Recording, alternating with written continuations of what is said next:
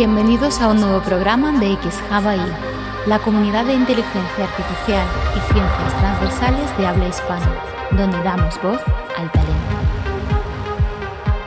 Debates, entrevistas, webinars y análisis de papers técnicos. Conéctate a la nueva realidad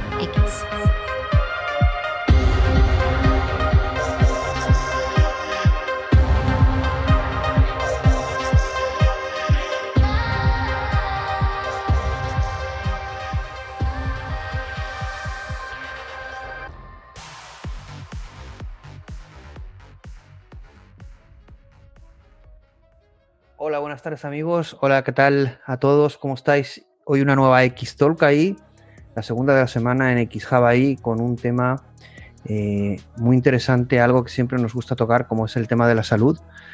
Eh, tocamos el tema de la salud en la primera temporada de, ahí, bueno, lo hemos tocado también en, otros programas, ¿no? Pero hicimos uno especial que se llamó X-Health ahí. Y hoy, eh, bueno, conocimos un proyecto muy interesante a través de LinkedIn y, bueno, invitamos a, nuestro invitado de hoy y viendo todo lo que publicaba, pues sabíamos que íbamos a tener una charla muy de X-Hub y muy interesante para la comunidad, ¿no? Y tenemos con nosotros a Alberto Melón Fernández. Hola, ¿qué tal, Alberto? Muy buenas tardes, Plácido, y muchas gracias por, tus palabras. Pues bueno, la verdad es que eh, evidentemente en esta era de la inteligencia artificial, donde cada semana, cada día salen noticias y novedades, la combinación inteligencia artificial-salud es un debate en sí mismo, ¿no? Eh, eh, todo lo que va a suponer, ¿no? Pero antes de entrar en ese debate, en, dar a conocer y divulgar eh, la combinación de, ciencia y tecnología, de salud y inteligencia artificial, y como hemos puesto en el título de, de, esta charla, salud, AI, gemelos digitales, también abordaremos el concepto de gemelos digitales una, eh, salud eh, proactiva, inteligente. Pero bueno, antes de entrar en, esos temas, eh, antes nos gustaría pues, que te presentaras quién es Alberto Melón Fernández, por qué, en qué proyecto estás, a qué te dedicas y por qué o qué relación tienes con la inteligencia artificial. Muy bien. Pues nada, Plácido, reiterar un poco el, agradecimiento por, por tu introducción. Eh, ¿Quién es eh, Alberto? Eh, bueno, pues empezaré diciendo, por extraño que suene, que Alberto es un bicho raro dentro de lo que es mi, entorno profesional. Em, yo de formación y de, digamos, experiencia previa, soy médico, médico hematólogo. He estado trabajando, bueno, pues siete años, siete años y pico como médico especialista una vez finalizada la, formación reglada en la, en la sanidad pública, en el norte de España principalmente, entre León y Asturias. Y bueno, pues eh, lo que ocurre un poco es, eh, érase una vez una pandemia.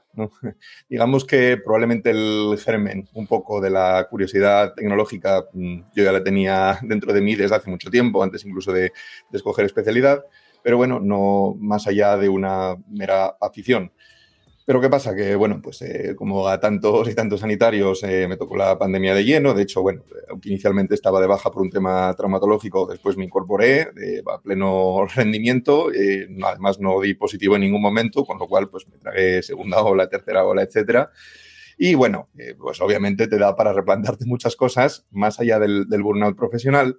Me sirvió para darle vueltas a algo que, como digo, ya en cierto modo era un poco una afición de antes, pero eh, le di un poco más de dimensión, que es el tema de la gestión de los datos, ¿vale? Eh, el mundo, vamos a decir, Big Data, a grandes rasgos, eh, lleva ya pues, bastante tiempo, aunque todo esto pueda sonar un poco a nuevo, pero bueno, estamos hablando de algo que total, desde los primeros conceptos, desde la introducción de Spark y demás, de Hadoop y, de, interfaces similares, pues hablamos de casi dos décadas, pero ha sido un poco con este boom desde los últimos años en cuanto a la generación de datos eh, ya, pues bueno, eh, si nos vamos a datos generales, pues todos conocemos a, Google, Facebook y todas las grandes empresas que no han crecido tanto eh, sin una óptima gestión de los datos. Claro, ¿qué pasa? Que en sanidad estamos hablando de algo mucho más sensible, ¿no? Y yo me encontré problemas con los datos a mi alrededor, en el entorno sanitario, a todos los niveles. principalmente habla de eficiencia.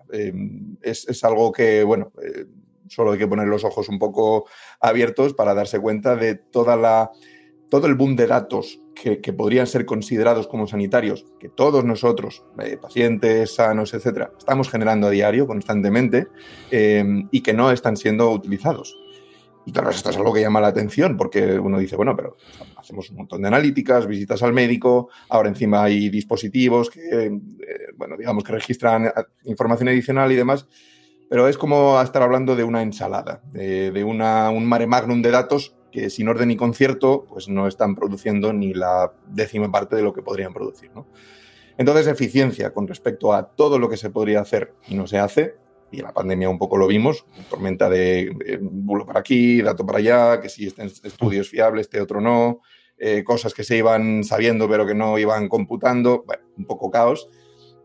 Y por otra parte, algo mucho menos conocido, diría un poco por tranquilidad de la, de la población, pero que en realidad es, un problema más profundo de lo que se cree o de lo que la gente tiende a, saber, que es la seguridad. Nosotros, eh, y hablo en general, todo el mundo, estamos muy tranquilos con que nuestros datos estén en, un hospital, en un centro de salud, etc. Bueno, los datos, y hablo de Occidente en general, no España, sino Estados Unidos, Europa, eh, mundo occidental, no hablamos ya de, de otro tipo de regiones, los datos de filtraciones, de pérdidas de datos, de fugas, de etcétera, anuales, em, hablamos de miles de millones de, euros, de dólares, de lo que proceda, pero han habido varios conocidos, ¿no? eso es, eso es, eso es, y, mucho, mucho más, esto como, el, como la punta del iceberg, ¿no? Y lo que no se sabrá, ¿no? efectivamente, efectivamente, ¿no? Y eso al final son cosas que, bueno, pues circulan por la dark web, por, eh, bueno, pues eh, empresas, etcétera. Entonces, digamos que con esa centralización exclusiva de los datos en silos que no, en los que no están siendo utilizados, no están siendo, digamos, gestionados de forma óptima, además, no contamos con esa seguridad que parece que la damos por sentada. Entonces, bueno, a raíz de esta historia personal, pues bueno, emergió un poco el, concepto de, Crotalus Labs. Crotalus Labs, que es nuestra, nuestra empresa, la, startup, eh, nace un poco con, con, idea de ser un ecosistema más que una empresa como tal, ¿vale? Porque para poner solución un poco a este problema, eh, solución entiéndase un poco entre comillas, y también un poco aprovechar la oportunidad de mejorar todo esto em, y, y acercarlo al usuario, hacer un poco más partícipe al usuario, eh, de la gestión de sus datos, de cómo optimizarlos, etcétera. Yo siempre he sido muy partidario de una medicina que, implique a las personas, a las eh, personas eh, sanas, a los pacientes, etcétera, y no un modelo paternalista más tradicional en que uno va, se sienta en la consulta, le dice lo que tienen que hacer y, ya está, te fías al 100% y punto. Hay, un cierto grado de implicación. Obviamente las, los usuarios normales de a pie no van a saber medicina nada más que las cosas más básicas, pero sí que tiene uno que, implicarse un poco ¿no? y que poner esa parte activa. Entonces eso fue un poco lo que, lo que decidimos abordar con MetaCare, que es nuestro, nuestro primer eh, proyecto. ¿vale? Por hacer un resumen, eh, estamos hablando de una plataforma para acercar al usuario a la gestión de sus propios datos, para dar la mejor versión de sí mismo a través de un sistema de, vamos a la parte de gemelos digitales, una, una versión muy básica de lo que sería un gemelo digital de datos, ¿vale? Algo avatarizado, algo muy, muy visual, pero básicamente algo que nos sirva para poder poner en valor esos datos, para poder eh, generar em, contenido de valor que, que, te sirva a ti mismo como usuario, es decir, una, y aquí es donde entra un poco la inteligencia artificial, ¿no? Eh, de, todos los datos que generamos, qué conclusiones prácticas podemos sacar y al mismo tiempo eso socializarlo un poco, es decir, poner esa información de forma segura siempre y anonimizada al servicio de la comunidad. Y al final, pues bueno, poner un poco a funcionar los datos que todos los días generamos de forma masiva. Eso es un poco el concepto de, de Metacare. Insisto, la, en Crotalus como ecosistema tenemos un poco ya algún otro proyecto en mente. Queremos llevarlo un poco más también a la parte académica. Pero eso es un poco la, propuesta de valor con la que, bueno, pues eh, ahí estamos empezando ya con el, con el, producto básico. Y también me comentaste que habéis tenido eh, comunidades de esta plataforma en varios países, ¿no? Eh, me estuviste comentando. Sí, bueno, es que realmente esto ha sido atípico a, todos los niveles. Yo he empezado esto de forma completamente digital, remota, al final en las comunidades eh, Web3 siempre se da un poco ese tipo de compañerismo, ese entusiasmo compartido por según qué disrupciones tecnológicas. Y tanto es así que el equipo de cofundadores, las primeras cinco personas que nos implicamos en esto, o los cuales yo lié un poco de esta manera, eh, nadie era español, yo era la única persona de aquí. Estamos hablando de Francia, de Portugal, de Estados Unidos, etcétera. Entonces, eh, todo esto ha sido un poco descentralizado. Digo de inicio porque... ¿Y ha ido fluyendo, Alberto, o es gente que, que conocías y un poco se ha ido ramificando y fluyendo la comunidad? Este Nada, esto ha sido efecto magnetismo. Digamos que no por mérito mío, entiendo que por mérito de, bueno, de una idea que, que, ha resultado prometedora o que ha conseguido convencer a otros desarrolladores.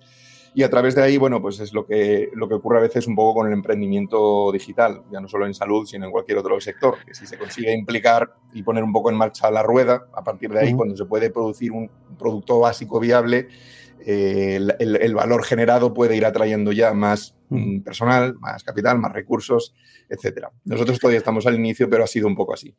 Vamos a bueno, la gente que ya está acostumbrada a escuchar las x sabe que no van a ser cortas, tampoco vamos a hacerlo eh, eterno, pero sí que vamos a tocar todos los temas sin, problemas. Vamos a centrarnos ahora eh, en la parte de los datos, porque yo creo que es donde has centrado la conversación. Evidentemente, los datos, esa, esa gasolina, ese motor que necesitan los modelos de inteligencia artificial en gran parte, ¿no? Y, ya comentaban aquí en el chat, en concreto Álvaro Álvarez, eh, que, comenta que es médico y responsable de protección de datos médicos de, su empresa, que bueno, que las regulaciones y los controles son muy, las, tanto las auditorías, pues muy, muy, muy, intensas en este sentido y muy, muy de alguna forma pues sensibles ¿no? por el tipo de datos. Pero es verdad una cosa, como bien decías tú, ¿qué cantidad de datos generan los pacientes dos cosas, ¿no? Primero, la cantidad de datos que, generamos y, dónde se utilizan y cómo se van a utilizar o cómo se podrían utilizar. En definitiva, estamos generando una gasolina que no utilizamos de forma efectiva, productiva, ya sea eh, para generar negocio, por supuesto, pero también para generar salud, eh, una mejor salud en los, en los pacientes, ¿no? Esto, cualquier país, eh, sea su estrategia de salud la que sea, que puede ser varias, debería ser un core o un objetivo primordial el utilizar esos datos, ¿no? Entiendo. Y luego hay otra parte que también has hablado, eh, eh, vamos a hablar de esa parte, pero también empezaríamos por una cosa que también has tocado en tus charlas, eh, porque entiendo que tú, tú, es cierto que tu perfil es muy multidisciplinar y, raro, como quieras llamarlo, ¿no? Pero hablas de algo muy importante que yo creo que es la base, que es la identificación descentralizada del paciente. Es decir, el paradigma de que el usuario es el, el dueño de sus datos, en definitiva. ¿no? Es el, de alguna forma no, no, va a un sitio sino que donde tiene sus datos, sino que él tiene sus datos y es propietario de sus datos. Y eso es un cambio de paradigma de centralizado a descentralizado. Eh, realmente vuestro planteamiento, yo no sé si es puro descentralizado o no, pero ahí hay dos problemas, ¿no? Es decir, el aprovechamiento de los datos y la descentralización en la identificación. Esto plantea un problema para los países, lo vimos en la pandemia, cuando se quiso centralizar datos o descentralizarlos y al final se optó por centralización. Eh, ¿Tú crees que este tipo de plataformas como la que tú planteas tiene que estar inicialmente desvinculada de lo público del sistema de los eh, actual del sistema actual ir quizá al, sistema privado para que después sirva de alternativa a lo público porque hay una gran dificultad cuando tú planteas estos dos problemas aprovechamiento de los datos y identificación descentralizada esto aplicarlo ya es imposible. Y el problema es que eh, los datos se generan ya y hay que aprovecharlos ya y la tecnología es ya eh, ¿Cómo combinamos estas dos cosas que parecen... ¿Cómo lo estás planteando tú en tu plataforma en ese sentido? Bueno, claro, eh, son, son, en realidad son varias preguntas en una, ¿no? Porque al final, como pasa un poco en muchos eh, proyectos, una cosa es la visión original, la misión con la que nacemos, el objetivo a largo plazo, etcétera. Hacia, sabemos perfectamente hacia dónde nos queremos dirigir y no solo como, como compañía, sino de forma global, con otros eh, bueno, líderes de opinión y con otros eh, miembros del ecosistema con los que he podido hablar, eh, en la, inmensa mayoría de cosas estamos de acuerdo acerca de, bueno, objetivos, ¿no? Aquí nos podríamos meter en, en, una auténtica avispero, porque no hablaríamos solo de datos de salud, hablaríamos de datos en general, ¿vale? Como bien has comentado antes, el tema de la identidad digital, especialmente descentralizada o identidad digital soberana, como suele decir, eh, da para ríos de tinta y, bueno, claro, y ya no hablamos, ya digo, de todos los sectores, eh, retail, creo que habéis abordado alguna vez algún, en alguna charla el tema de WorldCoin, por ejemplo, que trajo mucha cola, ¿no? Y, que con toda esta eh, marabunta de datos que estamos generando, cómo gestionarlo de la, de la mejor manera posible, ¿no? Para que al final el usuario siga pudiendo tener esa parte de sí mismo, de su propia identidad, que es la información que genera. No va a ser sencillo, no va a ser sencillo. Pero bueno, te lo digo porque, eh, por, por desglosar un poco la pregunta, ese sería un poco el horizonte, ¿vale? Em, ¿Qué implica hablar de horizontes? Bueno, pues que a, corto plazo, cuando uno quiere empezar a poner en marcha un, producto, y más en un sector tan eh, disruptivo, vamos a llamarlo así, em, la cosa tiene que ser secuencial. Es decir, no podemos llegar al máximo nivel de descentralización con el máximo nivel de autonomía del usuario, etcétera, sin haber pasado por el, resto de letras del abecedario. ¿no? Entonces, digamos que siempre hay que asumir un cierto grado de descentralización previa de forma secuencial para poder, una vez que se haya generado esa cadena de valor, una vez que se haya validado la hipótesis, el servicio al usuario, ver que, que efectivamente pues esa demanda no es solo algo que construyamos de forma artificial, sino que es algo orgánico, una vez que se van dando esos pasos, ya podemos hablar ya no solo nosotros como proyecto, sino el integrarnos con otros proyectos eh, a nivel, digamos, a, escala mundial, ¿vale? Em, para quien esté un poco puesto en, materia de gestión de datos sanitarios, hay una serie de estándares en los que se intenta trabajar en materia de interoperabilidad, porque es un talón de Aquiles, porque al final cada país, cada sistema o incluso cada región dentro de un país tiene sus propios formatos, sus propios estándares, su propia gestión de datos y es, eh, es y, bueno, y mucho me temo que va a seguir siendo un tiempo un gran talón de Aquiles de los sistemas sanitarios, no de uno en concreto, ¿no? Y entiendo también diferente nivel regulatorio en los países, ¿no? Sí, digamos que estamos en, distintas fases y es algo interesante también a la hora de cuando se ponen mm, trabas o cortapisas burocráticas en pos de la seguridad o en pos de, de la, de, bueno, pues en el caso de Europa, pues GDPR o cualquier otro marco regulatorio, eh, es, interesante y llamativo cuando menos eh, el compararse con, otros, eh, con otras administraciones, hablamos no solo de compañías, sino de países, que ya están mucho más avanzados en ese sentido y que lo único que hace es demostrar que si se quiere y hay un mínimo de organización y de apertura, se puede optimizar muchísimo eso. hablo de varias administraciones, hablo de Finlandia, hablo de Estonia, Hablo de países en los que la infraestructura digital, eh, porque ya tiene mucho trabajo anterior, está muy avanzada, eh, donde tecnologías incluso como blockchain, no solo inteligencia artificial, ya se vienen utilizando de forma continuada, no solo para trazabilidad, sino para gestión de identidad y gestión de datos. Es decir, em, cuando desde algunas eh, áreas geográficas o, administraciones se ponen trabas o se pone en tela de juicio una tecnología, es muy sencillo decir, escucha, la experiencia ya existe ya existe y es exitosa. La cuestión no es si se puede o no, o si es arriesgado o no. La cuestión es la predisposición, que además a largo plazo puede suponer un ahorro de costes muy importante. Porque aquí, lo, importante. Lo que tú has comentado es, importante. ¿no? Eh, eh, cuando se aborda un proyecto en salud, que es cierto, como has dicho, es disruptivo, pero también muy móvil, ¿no? Pasa como el sector de justicia, educación, son sectores eh, muy disruptivos donde evidentemente además son muy importantes para la evolución de la sociedad, pero también muy móviles en ese sentido, ¿no? A la hora de determinados cambios, porque, bueno, ahí tenemos todo el tema burocrático o la estructura o el sistema.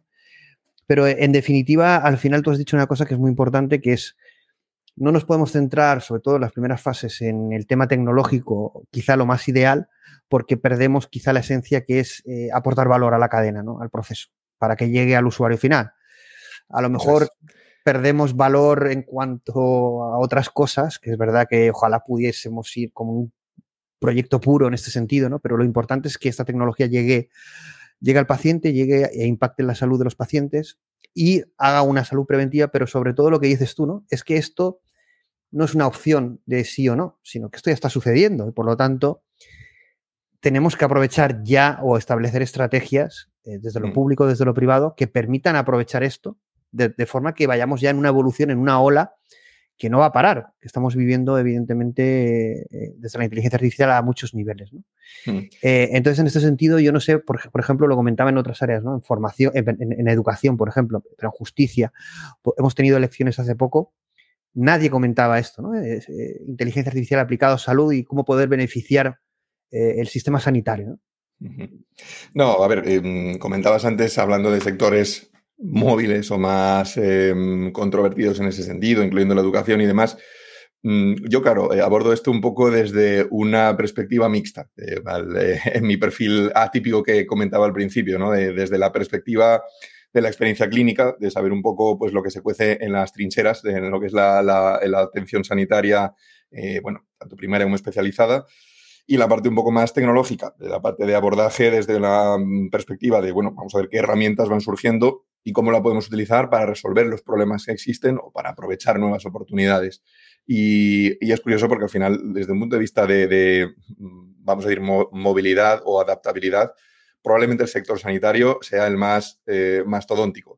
Puede parecer algo mm, paradójico para la mayor parte de, personas eh, hacer esta afirmación, pero al final, vivido desde dentro, es así. Eh, es, un sector tan delicado desde un punto de vista regulatorio, desde un punto de vista burocrático, desde un punto de vista operativo, que al final paradójicamente, las innovaciones tecnológicas es uno de, los sectores en los que más tardan en entrar, si no la que más. Y hablo, ya digo, desde experiencia propia. Yo no, no es que tenga una edad muy avanzada, pero a mí me ha tocado la, cadena tecnológica desde utilizar historias de pacientes clínicos con carpetones escritas a mano, etcétera, eh, historias electrónicas, pero con sistemas, vamos a decir, un poco rudimentarios y muy poco interoperables. Digamos que toda la innovación tecnológica tarda mucho, sobre todo en el sector público, pero tarda mucho en permeabilizar de forma global en los sistemas sanitarios. Forma diferente, porque como decía antes, hay administraciones en las que eso ha ido más rápido porque se ha hecho un trabajo previo y otras en las que tarda y, va a seguir tardando en, llegar. Entonces es algo un poco, digamos... paradójicamente, en, en, un informe, creo que fue el estado del arte de, de, la inteligencia artificial, bueno, uno que sale creo que en Stanford anualmente, la mayor inversión en inteligencia artificial, en investigación y desarrollo era, eh, pero bueno, con muchísima diferencia, en, el sector farmacéutico, en el, de fármaco personalizado. ¿no? Claro, es, sutilmente diferente. Es decir, podemos hablar, hablar de sector. Hay una clara apuesta, hay una clara apuesta, ¿no? Por tecnología. Pero claro, ahí, entra, y bueno, ya abrimos el frasco de la, de la, inteligencia artificial, que al final es un concepto demasiado, demasiado amplio. Cuando uno se mete en harina, eh, es, como no decir nada, teniendo en cuenta todas las subramas, pero una de ellas, y claro, aquí hablamos de sector sanitario, englobando a muchas cosas, si nos centramos en la industria farmacéutica, la cosa cambia. Eh, ya no solo por el ámbito público-privado, sino por la manera de trabajar y, por las, eh, digamos, por los mecanismos que hay detrás. Digo esto porque mm, una de las ramas de inteligencia artificial, principalmente a través del deep learning o de, eh, de, también redes neuronales convolucionales, es precisamente el diseño de nuevos fármacos. Es utilizar herramientas de procesamiento de datos muy avanzadas para generar nuevas moléculas, para testearlas, para saber eh, qué tipo de variantes eh, se, tiene sentido continuar con un estudio y cuáles no. Y claro, cuando hablamos de mm, realizar miles de millones de cálculos en un tiempo en que los seres humanos tendrían que hacerlo incluso con herramientas de computación avanzada a lo largo de muchísimos años, el ahorro de tiempo y de coste es bestial. ¿Esto qué implica? Pues que obviamente ninguna compañía farmacéutica medianamente grande se va a, quedar, se va a querer quedar atrás en ese ámbito, en el poder desarrollar más rápido el estudio de nuevas moléculas y de nuevos fármacos. Entonces, ahí tiene sentido que la inversión sea mayor y que el impacto que tenga sea más inmediato que cuando hablamos del sector puramente sanitario poblacional. Y aquí también en, el hecho de, también revisando tu LinkedIn, ahora que comentas lo que estás, eh, lo de los fármacos personalizados, pero también los suplementos. ¿no? Tal cual. Bueno, eh, si hablamos de... todo, el, tema alimentario eh, y todo el tema de anti-aging, bueno, eh, de, que es una tendencia, ¿no? Es un, yo creo que con una población cada vez mayor, el tema de suplementos que independientemente del lifestyle y de tener una vida saludable, etcétera, que hablas tú también mucho sobre eso a un nivel muy interesante, ahí también hay un mercado brutal, ¿no? claro, y ahí entraría también esa inversión. Eh, es una cuestión de, ya digo, ya no solo de, posibilidades, que obviamente las que tenemos ahora en cuanto a medicina personalizada para poder optimizar eh, una longevidad saludable no tiene nada que ver con las posibilidades que se tenían hace unas pocas décadas, eh, pero además es una cuestión de sostenibilidad económica. Cuando hablamos de longevidad, muchas veces lo que se tiende a pensar es simplemente alargar años de vida. Pero lo más importante de esto es que sean funcionales, es decir, que sea alargar años de vida con calidad de vida. Esto, obviamente, cuando se lleva a escala poblacional, implicaría unos cambios sociales que tienen que ser bastante profundos. Estamos hablando de eh, incluso remodelar el, sistema social sobre lo que consideramos trabajar. ¿no? Si hablamos de las posibilidades reales que existen hoy en día a través de muchos medios más menos personalizados, de prolongar nuestra esperanza de vida saludable, obviamente la transformación social que implica eso es muy grande. Pero lo que queremos precisamente es transportar un poco la sanidad hacia un modelo más preventivo que reactivo. Tratar de, eh, digamos, economizar a forma gran escala ya, ya, digo, no solo por un tema económico, sino también por un tema personal, por un tema de, de, interés de cada uno de los ciudadanos, el tratar de prevenir todo lo que se pueda cualquier trastorno crónico agudo relacionado con la edad o no, eh, en lugar de basar la atención sanitaria en reaccionar a los problemas que ya surgen. aquí, aquí has tocado una cosa, de todas maneras, porque normalmente cuando hacemos las entrevistas son tantas las preguntas que cuando hago, me viene algo interesante la disparo, pero me la voy a reservar por un comentario de, en el chat que han comentado Álvaro Álvarez, que es eh, responsable médico, y dice, en nuestro caso, en su empresa, por imperativo legal, tenemos que realizar explotación de datos anuales con respecto a la vigilancia de la salud de los trabajadores, por lo que esta herramienta es una gran ayuda. Entiendo que, llevan una supervisión de la salud eh, de sus empleados, ¿de acuerdo? Y aquí es, un caso concreto, ¿no? Ya no estamos hablando de una salud pública, sino de que una empresa gestione la salud eh, de una mejor forma, en este sentido, porque hay un, datos, hay monitorización, pero también hay eh, prevención. Es decir, que la salud no solo se aplica en, en el sistema sanitario en hospitales, sino que puede llegar a las empresas. Y no solo en salud física, sino también mental. Podría aplicarse, no la empresa de programación, el burning, o gente que está muy estresada, o desarrolladores de videojuegos, ¿no? Y están todos ahí que quieren matar a, cuando están en, los timelines, ¿no? Los deadlines. Eh, es, evidentemente, eh, el, aplicar un modelo de salud preventiva y basada en datos eh, se ramifica a muchos más escenarios, ¿no? Este es uno de ellos. Sin duda, sin duda. Al final es, una. Es, precisamente a lo que me refería con eh, hablar desde un punto de vista ya de, racionalización de los recursos, ¿no? el tratar de, adelantarnos a los problemas antes de que surjan. Es interesante que se haga desde el marco de la empresa, porque obviamente son volúmenes poblacionales mucho más fácilmente manejables, por, hablo por, por grandes números y demás, y porque nos sirven un poco como, como estudios, muchas veces como test piloto, para comprobar el impacto que eso puede generar en una población. Aunque no sea muy grande, aunque sea la de los trabajadores de, X empresa, se puede ver un poco a largo plazo el, ahorro de costes, el poder mm, desplazar un poco el modelo sanitario hacia esa modalidad. Y antes hablabas un poco de, mm, en general, de suplementación, estilo de vida, etcétera cuando eh, eh, abordamos un poco este tema de, se llama deep phenotyping, ¿no? Es decir, el fenotipado eh, profundo, o esto, este apellido al que se le aplica todo lo que la inteligencia artificial permite personalizar al máximo, em, entra todo tipo de datos. Aquí estamos hablando de una, de una cantidad de capas mucho más profunda. Es decir, algunas veces nos pasa por alto, pero nuestros propios hábitos de consumo, nuestra forma de interaccionar en redes sociales, cuando salimos a la calle, nuestras inquietudes y demás, también son datos de salud o son potencialmente considerables como tal, si incluimos también la, salud mental, algo que es fundamental. Luego podemos complicarlo todo lo que queramos, es decir, cada uno de nosotros tiene una microbiota intestinal distinta a la de otra persona, unos marcadores genéticos e epigenéticos distintos de los de otras personas. Obviamente, cuanto más eh, cantidad de, de datos fiables, ¿se entiende? Es decir, cuanto más cantidad de datos con un orden y concierto podamos incluir en esta ecuación, potencialmente más personalizable puede ser el modelo para cada uno de nosotros y mayor será la probabilidad de que, como digo antes, nos adelantemos en la medida de lo posible a los problemas antes de que sucedan, para poder prevenir antes que curar. Y aquí entra eh, algo que has dicho, es lo que no me, quería, no me quería olvidar, que me ha parecido muy interesante, que es lo siguiente, la reflexión que has hecho. Claro, si mejoráramos, imagínate, con una plataforma de salud proactiva como la tuya, o como la vuestra, esta plataforma u otras, y, que la inteligencia artificial también, a través de todos los avances, eh, proporcionara una longevidad o una salud mayor en la sociedad, quizá eso eh, cambia la estructura y la estrategia en positivo o negativo de muchas cosas. Cuando estamos viendo charlas, por ejemplo, la que se hizo viral en, Twitter y redes sociales de una mujer hablando de que teníamos que reducir la población el 95%, ¿no? En el Foro Económico Mundial.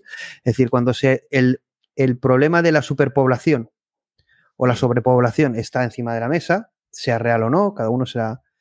Pero claro, lo que tú has dicho es muy importante y es, evidentemente, la salud de una población impacta en muchos factores económicos, su sistema de, retribución, mil cosas, impuestos, eh, gastos en, no sé, presupuestarios. Entonces, claro, aquí eh, esto se puede llegar a controlar. Es decir, un país no puede controlar que, vaya a salir una plataforma o un fármaco que mejore nuestra, nuestra juventud. O, en caso de que fuera, imagínate que sacaran un fármaco que realmente nos hiciera eh, más jóvenes o más longevos, como en un artículo que publicaste decías, eh, llegará la inteligencia artificial a permitir, eh, permitirnos vivir hasta los 150 años. Esto era algo que también decía mucho Google, ¿no? Claro, esto a lo mejor sería un problema. Lo prohibirían, lo evitarían, porque si sobramos... Quizás la cuestión aquí sería darle la vuelta un poco a la pregunta, ¿no? si, podemos controlar esto, bueno, yo diría, em, hay, problemas que ya existen, que no tenemos que inventar ni que hipotetizar sobre si van a existir o no, porque ya existen. Em, hablamos de, eh, bueno, llámese epidemia o llámese aumento de número de problemas de salud mental, derivado o no de los nuevos hábitos de vida, etcétera. Y em, si atendemos un poco a, los datos objetivos, más allá de que cada uno salga con su, teoría, ¿no? Porque uno puede ir al Foro Económico Mundial y que digan que la hiperpoblación es un problema. Em, en otros ámbitos también científicos y académicos se puede decir, oye, como que hiperpoblación. El problema probablemente será una gestión ineficiente de los recursos. Pero miremos el planeta, ¿no? Realmente hay muchísimo espacio, ¿no? Entonces, es algo muy subjetivo. Eh, yo creo que hablar en términos absolutos de si hay un problema de hiper o hipopoblación es un debate probablemente demasiado peleagudo y estéril. Yo creo que aquí donde podemos llevarlo al, debate eh, edificante o útil es, em, como decía antes, llevándolo a los años de vida, no solo en total, sino años de vida saludables y productivos, eso a todas luces es, una solución, quiero decir. Em, otra cosa es que a nivel administrativo, los estados sean estructuras pues, muy em, estáticas, muy poco dadas a adaptarse a los cambios y que probablemente ese modelo social tenga que ser revisado. Pero el hecho de, ya digo, no hablamos solo de vivir 100 años, 150 años, da igual. Luego, cuando, cuando, cuando pasa el tiempo, puede haber nuevos avances que hagan vivir más tiempo. Pongamos simplemente que la esperanza de vida aumenta de forma exponencial de aquí en las próximas dos décadas, ¿vale? A grandes rasgos.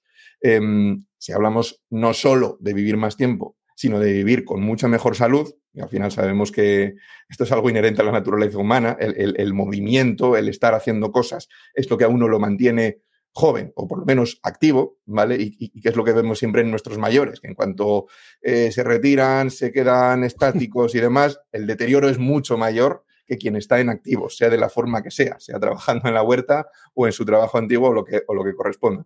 Entonces, lo que quiero decir es que mm, esto es una invitación a revisar los modelos sociales, a ser más flexibles, a entender que probablemente tenemos que empezar un poco a cambiar el chip más allá de la velocidad a la que aumente la esperanza de vida, tenemos que empezar un poco a cambiar el chip, a ser proactivos, a tener, como decía yo al principio, ese grado de responsabilidad en nuestra propia salud, ya no por algo individual, sino por algo de, por algo de, índole social, ¿no? por, por una, vamos a decir, solidaridad con respecto al resto del mundo, ser más un aporte que una carga, siempre y cuando dependa de nosotros mismos. Esto aplicado de forma poblacional, en grandes números, es como se ve una diferencia. Entonces, por, por irnos un poco ya a la, a la pregunta original, no creo que sea algo que deba ser controlado. Es decir, los avances científicos van a suceder, sea en el ámbito público, en el ámbito privado, en un área geográfica, en otra, en donde la regulación sea menos estricta o más flexible, etcétera. Va a suceder.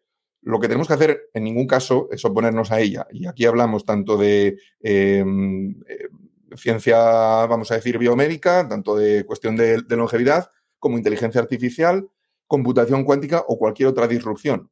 Si va a suceder, quizás lo que tenemos que, lo, que como, como, como, especie, quizás la, actitud más razonable no es oponerse o buscar los peligros de algo, sino cómo emplearlo, cómo optimizarlo para que eso eh, nos ayude. Es, es, evidente que la productividad, que la esperanza de vida, que la salud, etcétera, eh, somos susceptibles de mejorar muchísimo de forma exponencial con todos estos avances. Entonces, yo creo que la pregunta debería ser al revés. Es cómo podemos em, optimizar la gestión social, hacerla lo más flexible posible para darle cabida a estos avances que no se pueden negar ni se van a poder detener.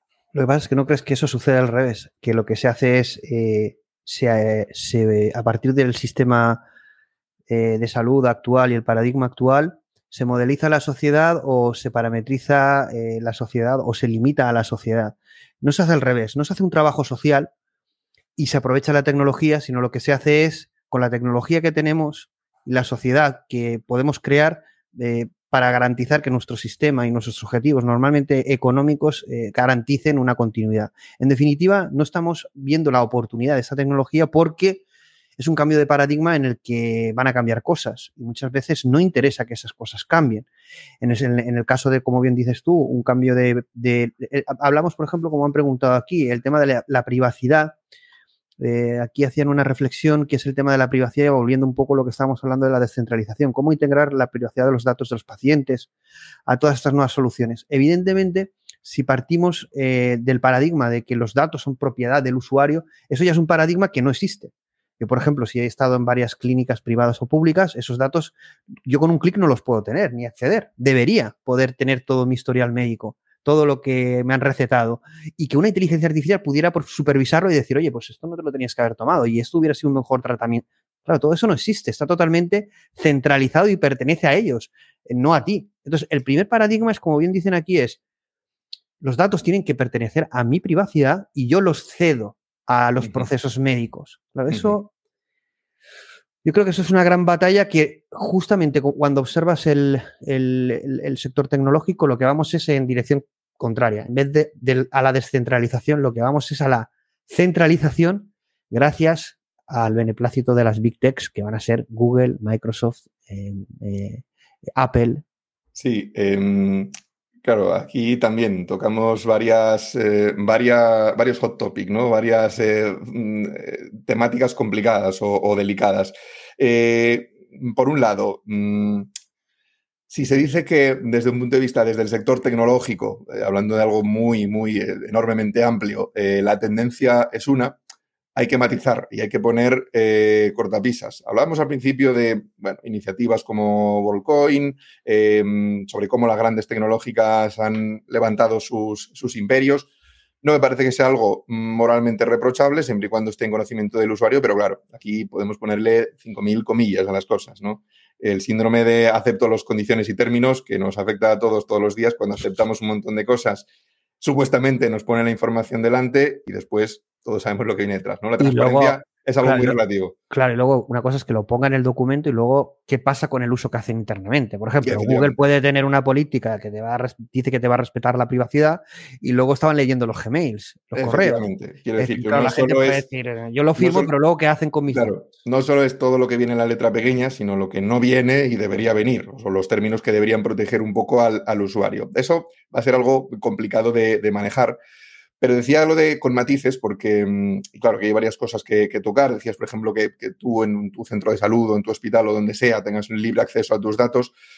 Claro, aquí hay que tener un poco eh, la sensibilidad y, el ojo y la prudencia de entender que la inteligencia artificial no viene a sustituir a, por lo menos en el ámbito sanitario, aunque hay especialidades que son más susceptibles, más dependientes de reconocimientos de patrones, por ejemplo, y que son más susceptibles de una transformación más profunda, cuando la inteligencia artificial empiece a desembarcar con más, eh, con más energía, pero no deja de ser un complemento. La, digamos, la ecuación ideal es eh, las herramientas tecnológicas, eh, las herramientas de, inteligencia artificial en combinación con el capital humano, que a día de hoy y todavía hasta un medio largo plazo va, a seguir siendo necesario para hacer una, una, atención integral, lo que nosotros queremos como usuarios, que sea una atención sanitaria integral.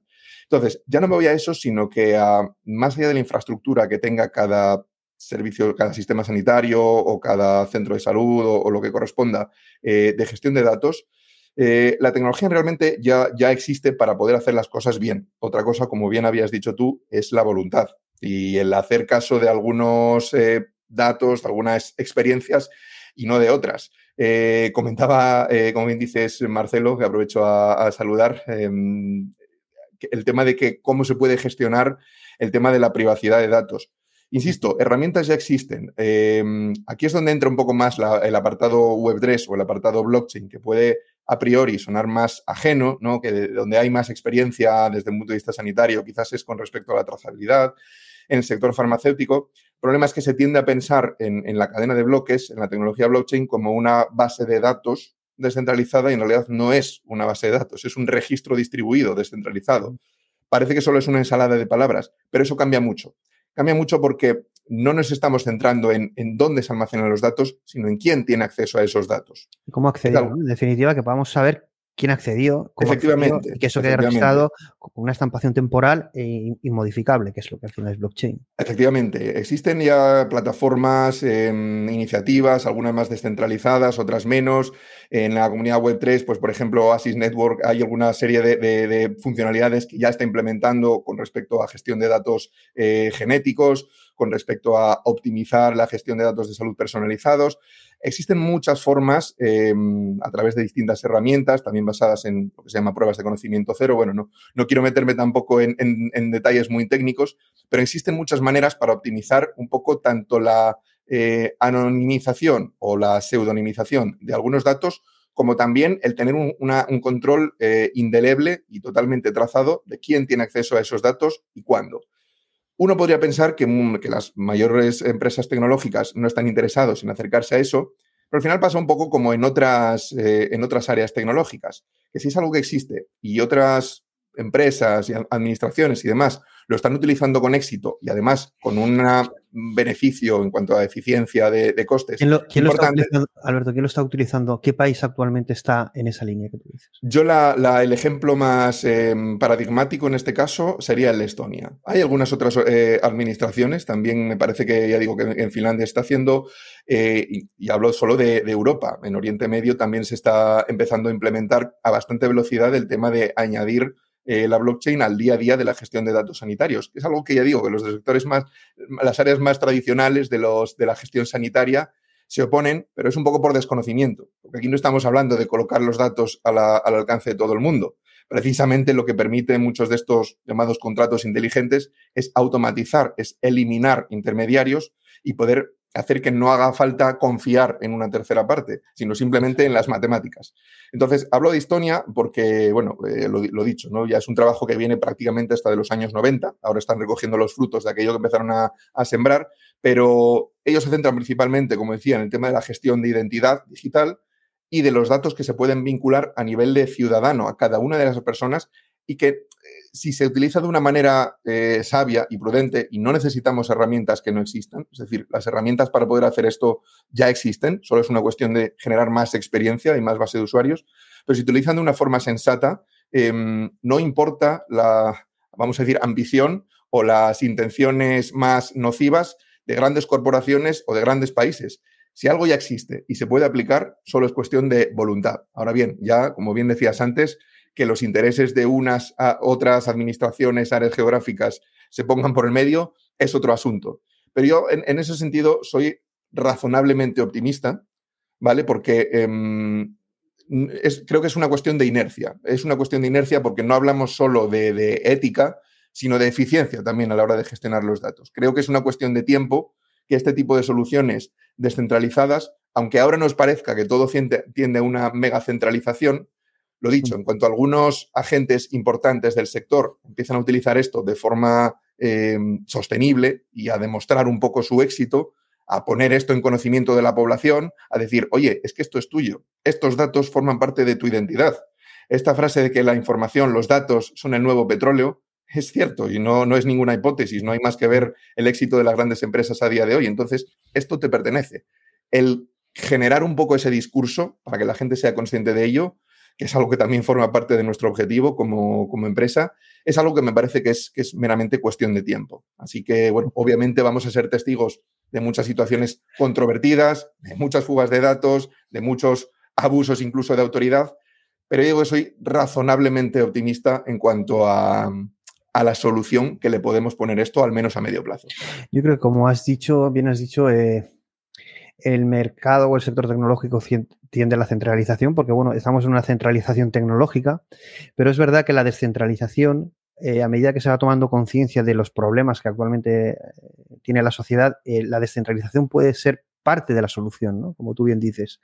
la solución para ser dueño de tus datos, para que haya un, para que tú realmente seas el generador de datos y no en definitiva un mero comparsa en este sentido, eh, la descentralización puede ayudar, pero pasa porque los desarrolladores eh, de soluciones eh, hagan este tipo de soluciones efectivas, accesibles y demuestren, evidentemente, no solo esos valores de transparencia, fiabilidad, etcétera, sino que además sean soluciones que llegan al público y que tienen impacto. Entonces ahí va a haber una guerra entre el mercado de Big Techs que quiere centralización absoluta, no les interesa la descentralización para nada, ya te lo digo yo, ninguna de las Big Tech que tenemos todos en, marcha. Yo me acuerdo unas, eh, unas declaraciones de Sam Altman cuando le preguntaron sobre Web3 y dice, ¿qué, qué comunidad tan graciosa y tan simpática con esos eh, valores de descentralización. Eh, me gusta mucho, pero no sirven para nada.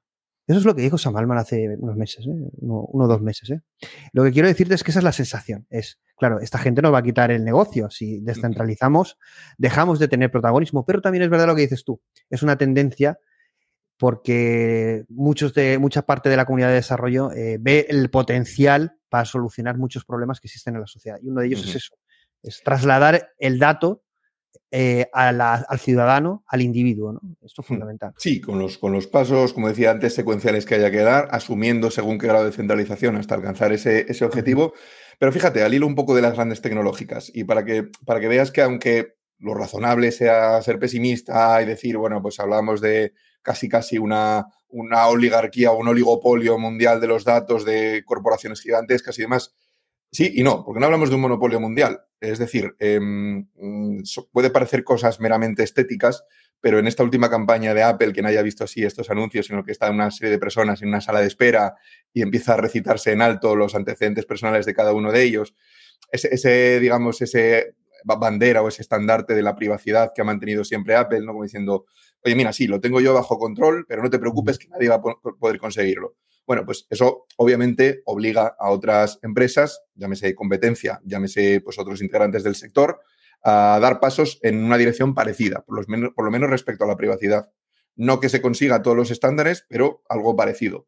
por otra parte, las Big Tech sean no todas de Estados Unidos, sino esté diverso en todo el mapa geográfico, se podrá a lo mejor dudar menos, ¿no? Pero cuando realmente las Big Tech, de 10 Big Techs que podamos pensar, o de 6, todas son del mismo país, las vinculaciones con el gobierno se han demostrado, ¿no? claro, pero quiero decir, obviamente al final ahí ya nos metemos en tema de legislación, que, pues en materia de eh, también de regulación antiterrorista y demás, que no es mi área de expertise, pero al final em, es, es, una consecuencia al final. Yo me voy un poco a, la raíz o por lo menos a analizar un poco las perspectivas o las posibilidades de que eso pueda salir de ahí, más allá de que pertenezcan a un país u otro o de, porque claro, si, podemos hablarnos de, China también, el volumen de datos y de, y de recursos que manejan es, es también, es, vamos, em, absolutamente bíblico, podríamos decir.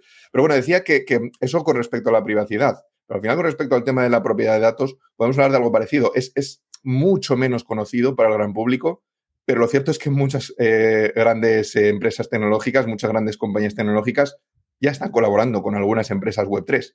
Quiero decir, que una cosa es que de cara a la galería se diga, ¡ay, qué entrañable es esto del ecosistema Web3! Que, Pero esto es como lo de Microsoft con Linux. Eh, estaban en la obligación y ahora han caído del burro y utilizan más Linux que Windows, ¿no? Pero es porque, sí, pero bueno, es porque les interesaba estar con el enemigo, ¿sabes? El enemigo pero al final, eh, esto tanto a nivel de empresa como a nivel de individuo, eh, que, que descubramos ahora que el mundo se mueve por incentivos, es algo baladí. Quiero decir, es evidente que va a ser por incentivos y que cuando algunos cambios que sean más beneficiosos para la sociedad se den, muchas veces sea porque no quede más remedio.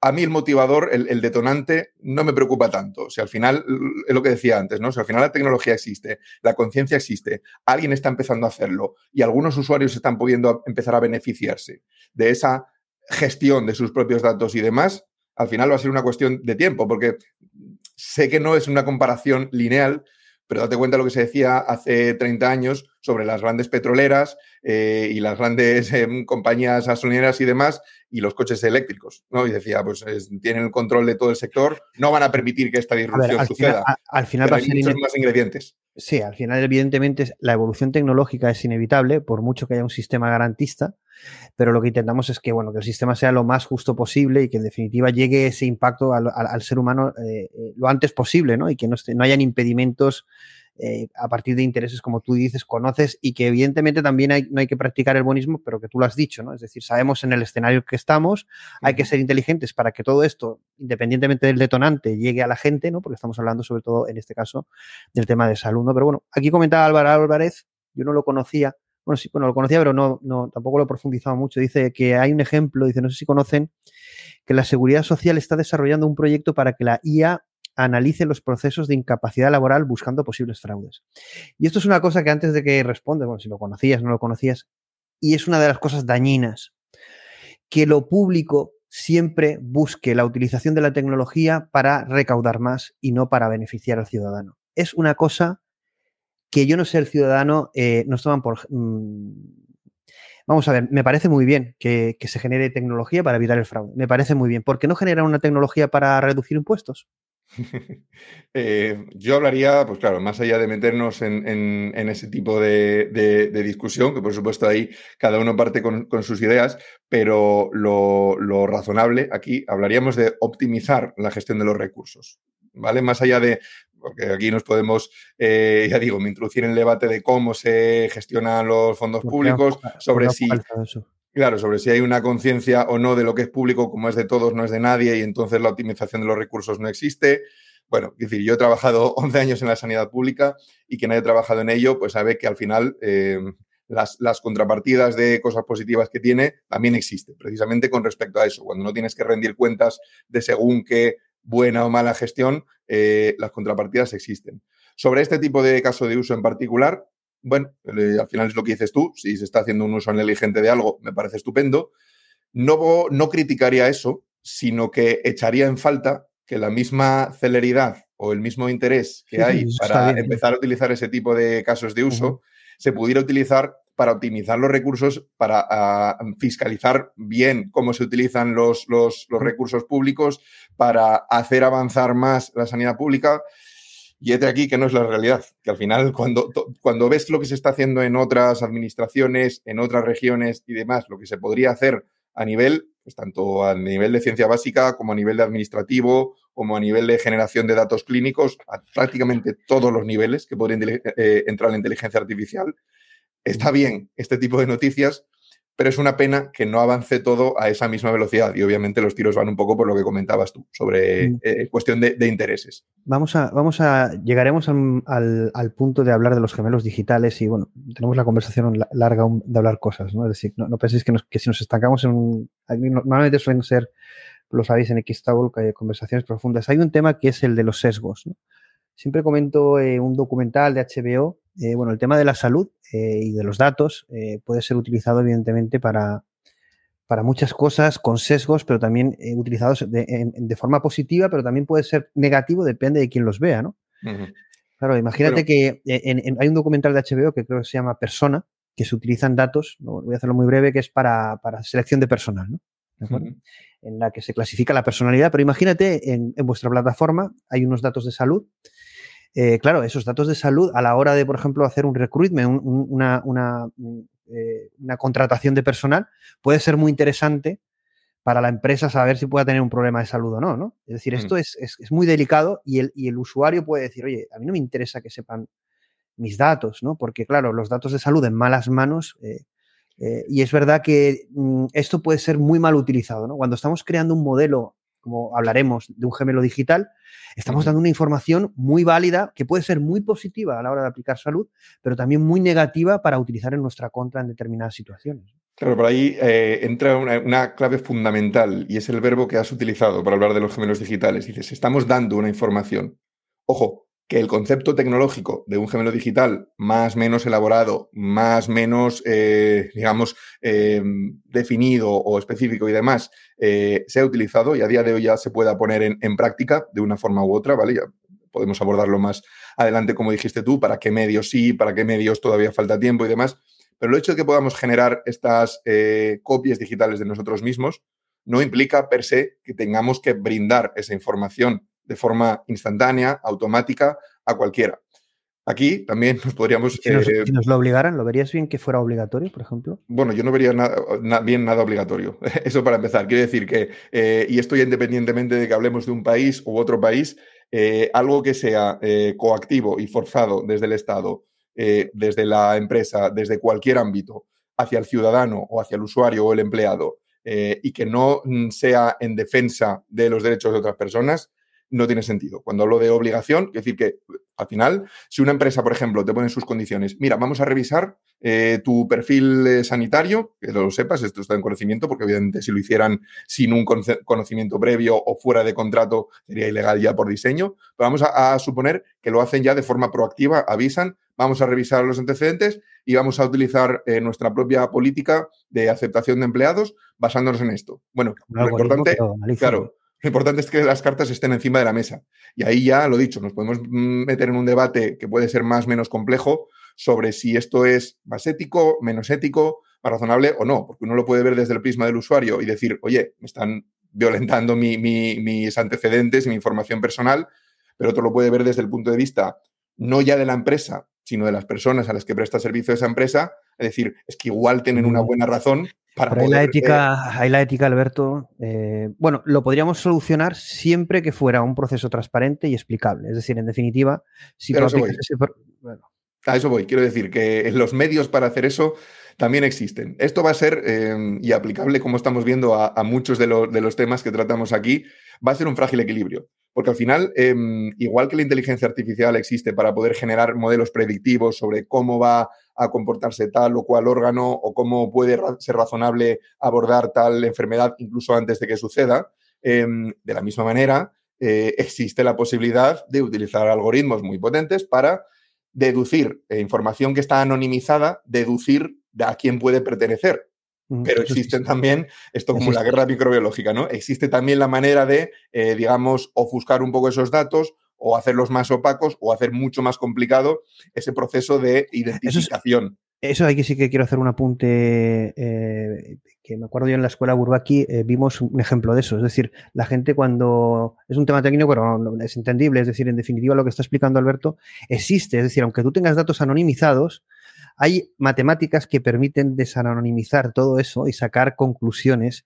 Hay un caso en LinkedIn eh, si me acuerdo, publicaré algún artículo en LinkedIn o le preguntaré a Urbaki sobre ese tipo de tecnología que aplica, por ejemplo, LinkedIn, pero que muchas empresas desconocen. Muchas empresas hacen anonimización, pero no aplican este tipo de ofuscación de datos, con lo que entonces, por ingeniería inversa o por algoritmos, permite otra vez sacar información que tú no querías. Y esto se desconoce muchas veces por los propios eh, ámbitos regulatorios o por las empresas. Y claro, hay que ver el enemigo qué armas cuenta, ¿no? Porque tú puedes ir con la buena voluntad, pero de momento te has expuesto y tan, vamos, tan, hecho. Al final es un, es un equilibrio frágil, pero eso ya existe a día de hoy. Cosas tan delicadas como las, eh, mm, finanzas, tanto personales como empresariales, cualquier información delicada a nivel estatal, incluso hablamos de códigos de nucleares y demás, es información que es susceptible de ser pirateable, susceptible de ser hackeada. Entonces, esa guerra que es similar o, paralela un poco a la guerra biológica, ¿no? Pues desarrollo la forma de poder eludir estas defensas y al mismo tiempo se está eh, elaborando esa mejora de las defensas para contrarrestar a esa manera de, deducirlas, ¿no? Es lo mismo que está sucediendo aquí, que sucederá con eh, Deep Learning, que sucederá con, con algoritmos eh, muy potentes de inteligencia artificial y que al final van a tender un poco a ese equilibrio. Cuanto mayor sea la, amenaza o las argucias para poder em, obtener esa información, mayor también será el esfuerzo en tratar de contrarrestar eso con medios, mm. lo mismo que sucede con la criptografía básica. Quiero decir que al final, mm. eh, por cada nueva amenaza, quizás hay dos nuevas maneras de contrarrestar esa amenaza y obviamente no van a dejar sucediendo, es un proceso dinámico.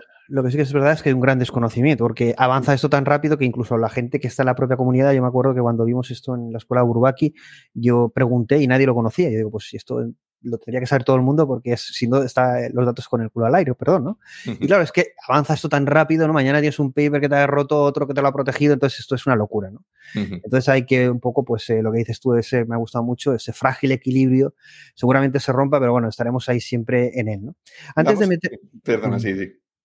Bueno, si quieres. Eh, no, quiero decir únicamente que esto con respecto a cualquier mm, cadena de, armamento de este tipo, ¿no? Hay que ir siempre cinco pasos por delante. Es decir, no, no vale con responder a la amenaza que existe a día de hoy que puede identificar esos datos. Hay que, en, ese desarrollo, hay que adelantarse a eso y a, los, a las dos o tres siguientes amenazas que puedan, eh, que puedan amenazarlo para llevar ese, ese margen. Y esto, Alberto, no solo a nivel técnico, interno, sino a nivel de comunicación con el usuario final para que tome conciencia de la preocupación y valores del proyecto también, ¿no? Sin duda, en esa, en esa guerra. Yo creo que, eh, claro, en esa guerra eh, cultural van a haber empresas que defenderán unos valores, otros otras, y el usuario es el que decidirá muchas veces, ya no por la solución, porque como bien dices tú, está la tecnología ya, sino cómo lo han implementado y bajo qué valores.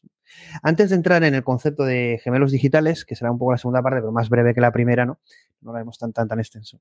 Pero sí que hay un, mira, justamente, justamente hoy preparando eh, un programa que la gente tiene muchas ganas, que es el de Lambda 3, el de Blake Lemon. Bueno, sabes que Blake Lemon es el ingeniero que, que, dijo que la inteligencia artificial, el modelo de lenguaje, Lambda, que estaba teniendo un test de conversaciones con, con ella, dijo que tenía conciencia o era sintiente.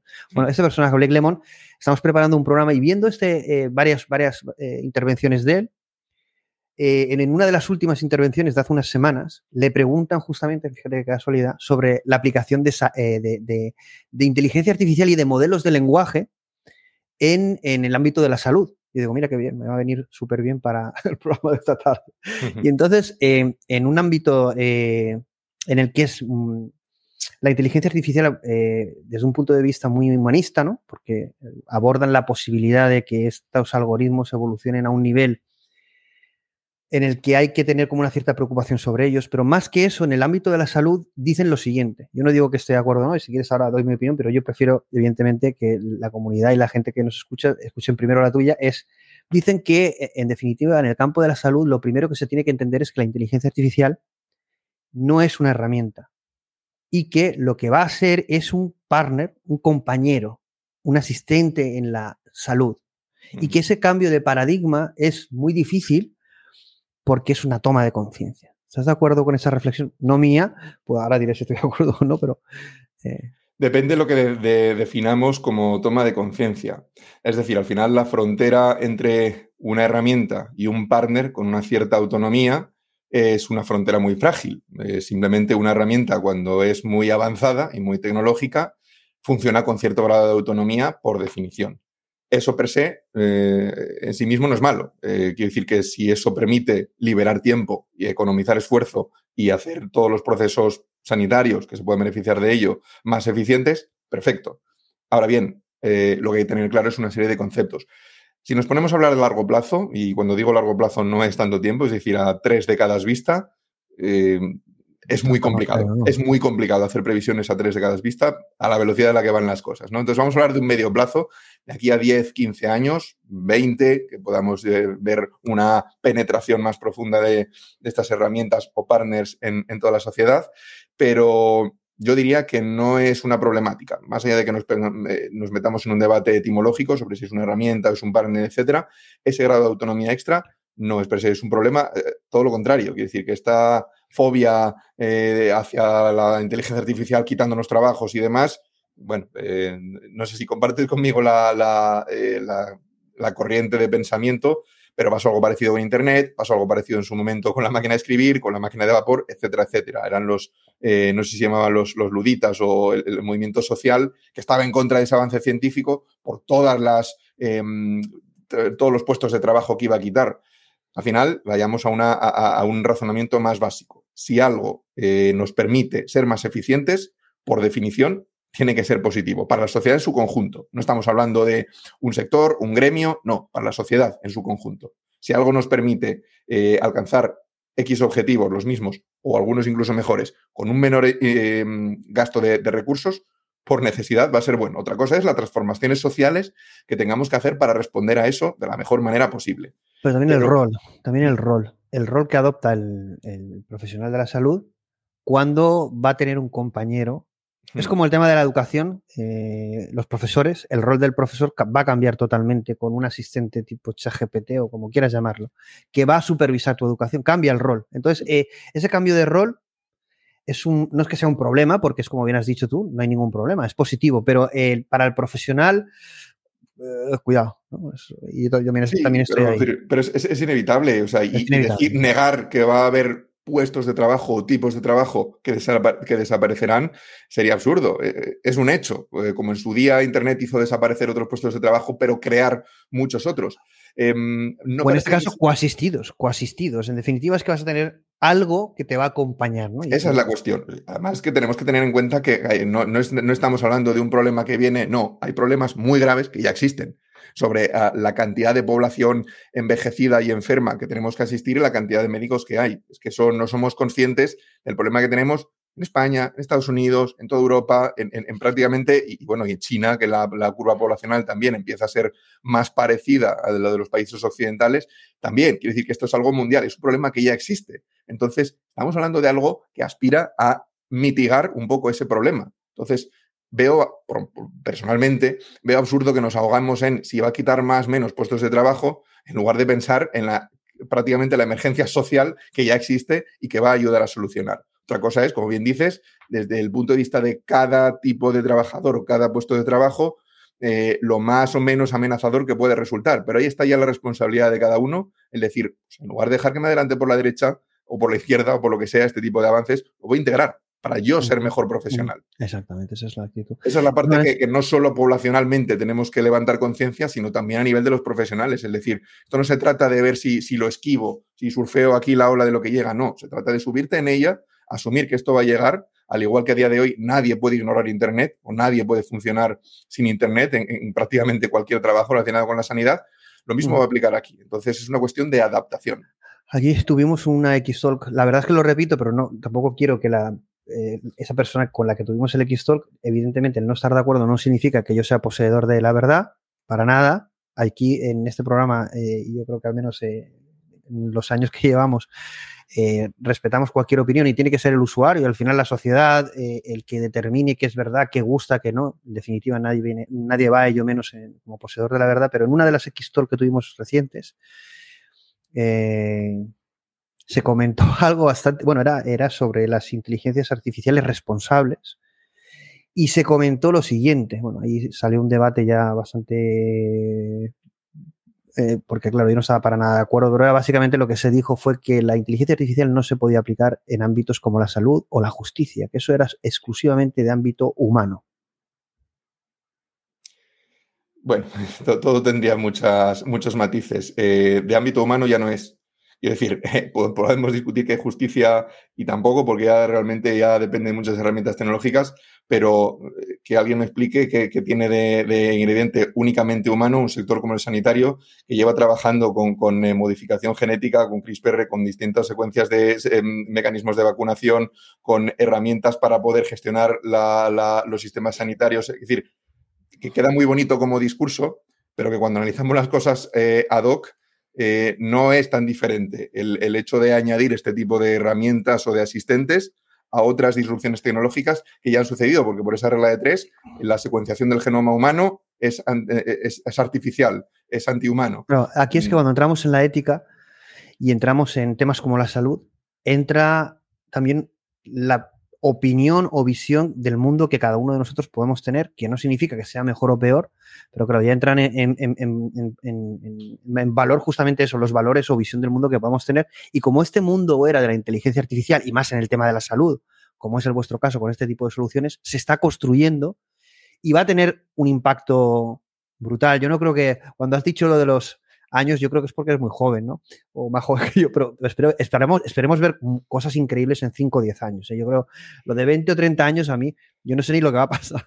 No, pero por eso voy a decir que, por eso hablo de que el horizonte de 30 años es, es demasiado, las variables son demasiadas para poder hacer predicciones precisas eh, y que 5 o 10 años, sí, claro, pero me refiero, yo lo veo desde un prisma sanitario, por esto lo digo plácido, que desde un prisma sanitario una cosa es la velocidad a la que creemos ahora que se mueve todo y ya verás tú la velocidad a la que esto va a permear en el sector sanitario, por lo menos a nivel estatal, público y demás. Mucho más lento de lo que crees. Claro, nosotros desde el punto de vista tecnológico podemos decir, bueno, esto en cinco años tenemos todos profesores, eh, cada niño, como decía Samalman, un profesor para cada niño, eh, un médico para cada paciente. Eh, pero claro, bueno, a nivel tecnológico, si eso se puede hacer, el, mundo no se puede, no pueden haber dos mundos, el, nuevo paradigma y el antiguo, ¿no? Es decir, no, no, creo que hayan dos velocidades porque entonces yo creo que esto va a pasar, bueno, esto lo dije en una charla y bueno, eh, un par de usuarios se levantó la voz y tal.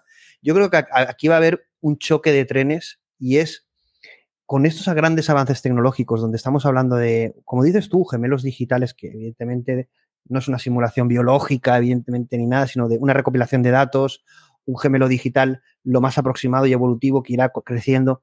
No es el, clon nuestro que podemos saber exactamente lo que va a pasar, pero todo ese mundo va a evolucionar de forma, está evolucionando de una forma tan rápida que el usuario va a percibir que esa tecnología es posible y se pueden hacer millones de cosas lo que no va a poder es ir a, la, salud pública y ver que estamos en la prehistoria cuando, por otro lado, estamos en el futuro. Esto va a pasar en la educación, va a pasar en la justicia. Es decir, tú tienes ChatGPT en el móvil y vas a la justicia y te ves un montón de papeles así. Y te los pero, pero, pero, claro, pero es que eso, em, es decir, hombre, obviamente tenemos que ver cómo van las cosas, pero es que eso ya lo hemos vivido, Plácido. es que eso es, triste, pero es así. Eh, ya digo, yo, yo, mm, yo tengo 37 años, ya te adelanto, que decir, yo a mi edad he tenido que vivir durante la residencia gestionando los datos de los pacientes con carpetas, carpetones de cartón, historias hechas a mano, em, registros de calcos de papel estamos hablando de entre el año 2011 y 2015. Claro, es decir, no hemos estado la era digital. Yo es que eso es un poco lo de la transformación digital, ¿sabes? Aún nos estaban vendiendo hace poco lo de la transformación digital, pero yo, pues es que estamos en la era de la inteligencia artificial, es lo que dices tú. ¿Cuándo vamos a ver estos avances de forma. Quizá es que, es que haya un punto de ruptura, ¿no? Llega un momento en que esto digas. Claro, pero eso es lo que voy. Quiero decir que más allá de que haya. Yo también, igual que tú, no creo que vaya a haber dos velocidades. Va a haber una. Lo que pasa es que cada tipo de institución se va a adaptar más, menos fácil, en función del grado de flexibilidad y de adaptabilidad que tenga. Eso va a ser así. Y eso, evidentemente, va a generar, digamos que pequeñas brechas o fricciones, como ya ha pasado anteriormente con otras disrupciones tecnológicas. Pero yéndome un poco a lo que habías hablado, porque probablemente el, problema aquí, o uno de los problemas principales, sea de cómo enfocar las cosas. Cuando se habla de un partner o de cierto grado de autonomía o de un compañero médico, probablemente estamos incurriendo en, un sesgo muy importante y se le considerar que los eh, agentes de inteligencia artificial o, de que cada algoritmo sea per se un médico. Y eso no es lo que, la dirección en la que vamos, por lo menos en el futuro más inmediato. Por eso digo, de aquí a 40 años vete tú a saber, pero por lo menos en el futuro más inmediato eso no es ni razonable ni deseable, porque hay un gran ingrediente humano, y ahí es donde sí entra el gran ingrediente humano, que todavía necesitamos como usuarios, que nos facilite y que sea independiente de los cálculos y de los diagnósticos y pronósticos que se puedan pero hacer. pero tú lo has dicho, hay una limitación de recursos. Por ejemplo, no, hay médicos. Entonces, va a ser mejor tener un médico ChatGPT o no tener un médico ChatGPT, sino que eso permita hacer, por ejemplo, un triaje de síntomas más eficaz. Quiero decir, no, no, es que vayamos al médico y en lugar del médico me encuentro con un avatar que me. No, se trata de que muchas de las herramientas que ya existen nos permitan filtrar muchos de los problemas que quizá no necesitan ser atajados en un centro de salud o ya no digamos en un servicio de urgencias. o de forma humana. O de forma humana, porque, un GPT puede ser efectivo para hacer eso. Por eso no hablamos de que sea un sustituto, sino un complemento. Es decir, em, eso va a permitir con toda seguridad aliviar buena parte de la carga asistencial que ya existe, pero eso no significa que sea un sustituto que a la hora de poder dialogar eh, y que un paciente que esté en una situación pues, muy mala o incluso paliativa y demás, eh, que un médico, un enfermero, lo que sea, le coja la mano y, le dé ese, calor necesario, no lo van a sustituir ni uno, ni dos, ni 20 chat GPTs. Pero a eso, me refiero cuando hablo de una integración. Y te decía antes, eh, me mencionabas el, ejemplo de, Blake Lemon, ¿no? del caso este de Lambda, de que si era una inteligencia artificial sintiente y demás. claro, hay otros, grandes figuras o, popes mundiales, como es el caso de Gary Marcus, que siempre ha sido muy em, escéptico o excesivamente realista, em, que es un poco de la, de la, escuela contraria, o incluso también Isaac en algunos de estos, que es una escuela contraria. Dice, por mucho que nos parezca exponencial la velocidad a la que se pueden procesar eh, millones y trillones de terabytes y petabytes y, y, los outputs que nos den sean mucho más precisos, em, el cerebro humano es infinitamente más complejo. O sea, decir que eh, ya no solo por el número de trillones de sinapsis de las, de las neuronas, sino porque hay muchas cosas que no podemos imitar porque todavía no conocemos de nosotros mismos. Eso es cierto. Y, Gary Marcus hablaba de que eh, em, no, va a depender solo de añadir más parámetros y añadir más, más potencia de, de computación, que hay algo que todavía desconocemos y que probablemente en los próximos 5 o 10 años sigamos desconociendo para que ese grado de espontaneidad o ese grado de humanidad se puede alcanzar. Luego ya, pues claro, hablamos de, ya sabes, la teoría de la singularidad, ¿no? Y de que, pues sí que siendo 2040, 2050, si, mira el... cruce. Pero, pero hasta entonces, y cuando no hablamos de, ciencia ficción, sino de ciencia, estamos mucho más lejos de esa sustitución total de lo que podemos creer. Eh, esto pasa igual, eh, bueno, sin entrar en un debate, porque aquí evidentemente hay un, en la propia comunidad de las grandes figuras de inteligencia artificial hay, no se ponen de acuerdo. Eh, en, en XHub, bueno, tampoco, es decir, en la comunidad y a veces somos amigos, bueno, discutimos y nos matamos y nos tiramos todas estas, aunque evidentemente sí que yo quiero a lo que has nombrado es una cosa, eh, desmitificar una cosa, el tema tecnológico. desconocemos mucho lo, lo, que somos, es decir, sabemos eh, muy poco de lo que somos, pero sí que hemos podido utilizar determinadas cosas y nos han eh, dado un resultado increíble, como ha sido el caso de ChatGPT. Y como decía Geoffrey Hinton, el resultado de estos algoritmos es mejor que algunos algoritmos o procesos que suceden en el cerebro. Y eso no somos conscientes. No significa que hemos replicado el cerebro, significa que este tipo de inferencias con esta cantidad de datos no es humana y supera en, muchas capacidades lo humano, pero no a todos los niveles. No deja de ser, además, él lo nombra y para mí es así, es el, es, una máquina intuitiva, un modelo intuitivo humano, pero que sería el sistema 1 de Kannenbaum, no el sistema 2, porque este, este, debate es eterno. Eh, ahora, eh, esta semana estaban publicando, y yo lo he puesto también, que evidentemente estos modelos de lenguaje no razonan, no hacen reasoning, aunque se aproximan y pueden ser efectivos, no planifican, pero es que no, son eso, pero eso lo sabe la comunidad y se, va, y se va a crecer y se está desarrollando en otras líneas. Entonces, eso va a evolucionar de forma muy rápida y nos va a sorprender. Yo no sé si eh, vamos a tener esa superinteligencia en cuatro o cinco años o una AGI, aunque ahora se habla de superinteligencia porque es eh, la AGI es como algo humano, mientras que la superinteligencia puede ser un data center, pero que solventa problemas a una velocidad increíble, ¿no? Y esto sí que se podría aplicar a salud, evidentemente. Y ahí sí que vamos a entrar al, tema de al tema justamente del gemelo digital. El concepto de gemelo digital o el de digital twin, no, lo gemelo digital. Lo que pasa es que hay algunos términos que, eh, evidentemente, claro, eh, choca un poco, ¿no? Porque es cuando pensamos en un gemelo digital es como una recreación, una simulación perfecta o lo más perfecta posible, y esto existe en muchos campos, eh, para poder probar cosas antes de llevarlos a la realidad. Estábamos, el otro día estaba viendo una charla sobre el tema de K99, los superconductores, bueno, pues que había una simulación de materia. Bueno, en definitiva, en cualquier campo de la ciencia hay simuladores, en el que tú, como un gemelo digital, puedes hacer estas pruebas primero, ver cómo responde y luego lo llevas a la realidad y hay algunas cosas que funcionan la mayoría, pero otras que no, porque claro, tendría que ser un simulador perfecto y hacer un simulador perfecto de algo tan complejo como el ser humano es, de momento es imposible. Eh, pero sí que es verdad que eh, en la medicina, en esa, en esa salud preventiva e inteligente, contra más datos mejor. Eso cualquier médico, sea el médico humano o no. Entonces, lo primero es, contra más datos, mejor. Y el gemelo digital, aunque sea prehistórico, que tengamos, no sé, los datos que podamos pensar de, lo que utilicemos un Apple Watch, nuestra actividad en redes sociales o actividad en ordenador, no sé, determinadas cosas, historial médico, ya es mucho. Contra más, mejor, ¿no? Un poco el enfoque ese, aunque eso va a ir evolucionando. Sí, básicamente, al final, pues como bien has dicho, todos los sectores en los que se viene utilizando, em, infraestructura, logística, arquitectura, el generar un modelo digital de una yo qué sé, unas instalaciones, un medio de transporte, mm. una pieza eléctrica y demás. lo que básicamente eso, claro, lo que básicamente hace eso es eh, transformar en información algo que, es físico, que existe, por la, su peso molecular, por la composición de sus elementos, etc. Obviamente, si hablamos del gemelo digital de una turbina, de un automóvil, pues va a ser infinitamente más sencillo que un organismo vivo. Ya no te digo un ser humano, eh, mismamente una mosca o el comportamiento de una larva o de una, o de una levadura va a ser muchísimo más complejo por todos los sistemas que interaccionan dentro de él que algo más inerte, como puede ser, pues eso, o ya no solo una turbina, sino incluso un, vehículo o algo que ya sea más eh, inerte. ¿no? Entonces ahí está un poco el grado de complejidad, que es varios órdenes logarítmicos muy, muy superior, el de cualquier organismo vivo, al de cualquier organismo inerte. ¿no? Otra cosa es que, em, obviamente, hablemos de distintos eh, grados de, digamos, de elaboración. Y ahí es donde entra la, máxima que has dicho tú, con toda la razón del mundo, es que cuanto más datos tengamos, mejor, en el sentido de que más fiable va a ser el output.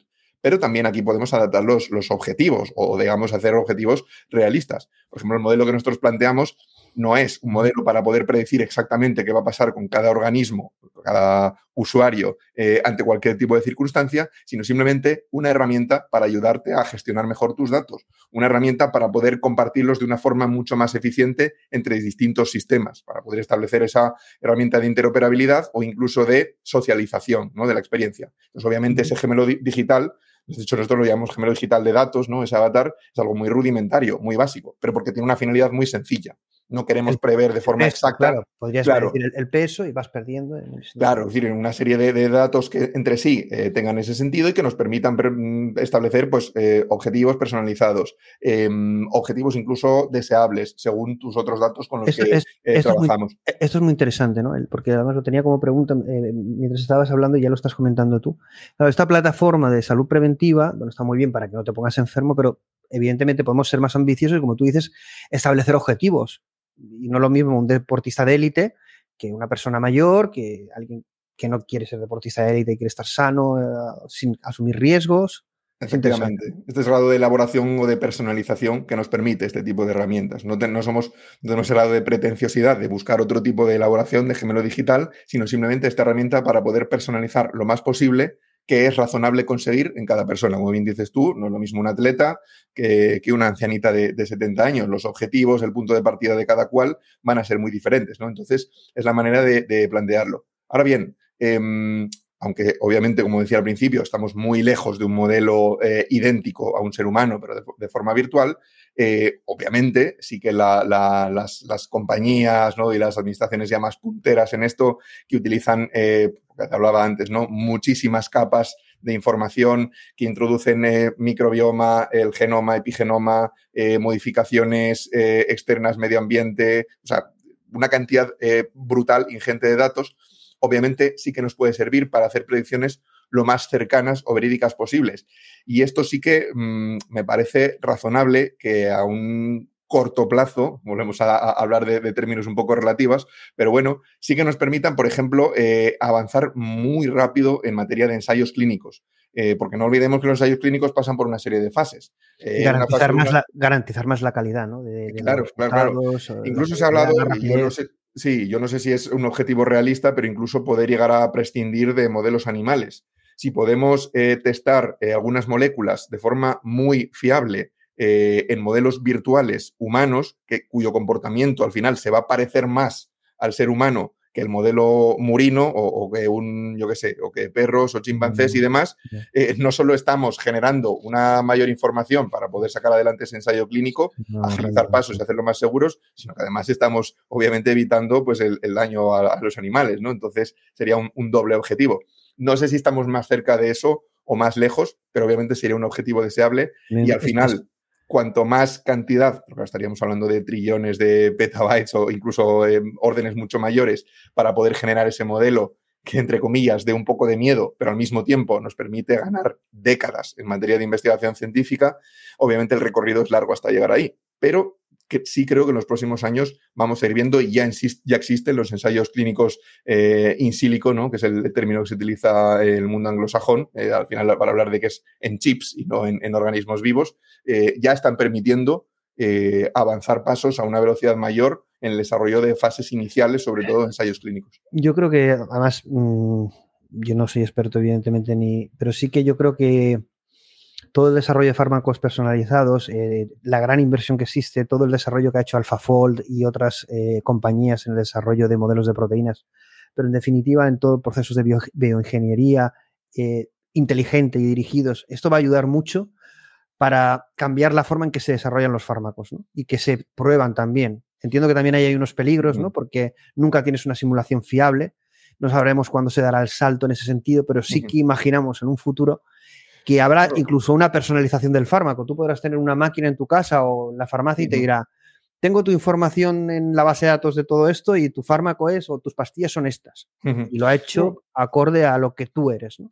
Claro, sin duda, pero decir, pero que obviamente tenga riesgos no significa que, dándole la vuelta un poco a, la pregunta, ¿no? ¿Cómo se hacen las cosas ahora? Si eso mejora cómo se hacen las cosas ahora, ya es un avance, por mucho que tenga algunos riesgos. Es decir, si el hecho de imitar el comportamiento de una molécula en el plano ya tridimensional y demás no tenemos una fiabilidad del 100%, sino del 99,9%, pero los métodos que teníamos antes para desarrollar un fármaco, ya no hablo de trabas burocráticas, sino si puramente técnicas, eh, nos permitían tener un 98% nada más, ya tenemos un avance.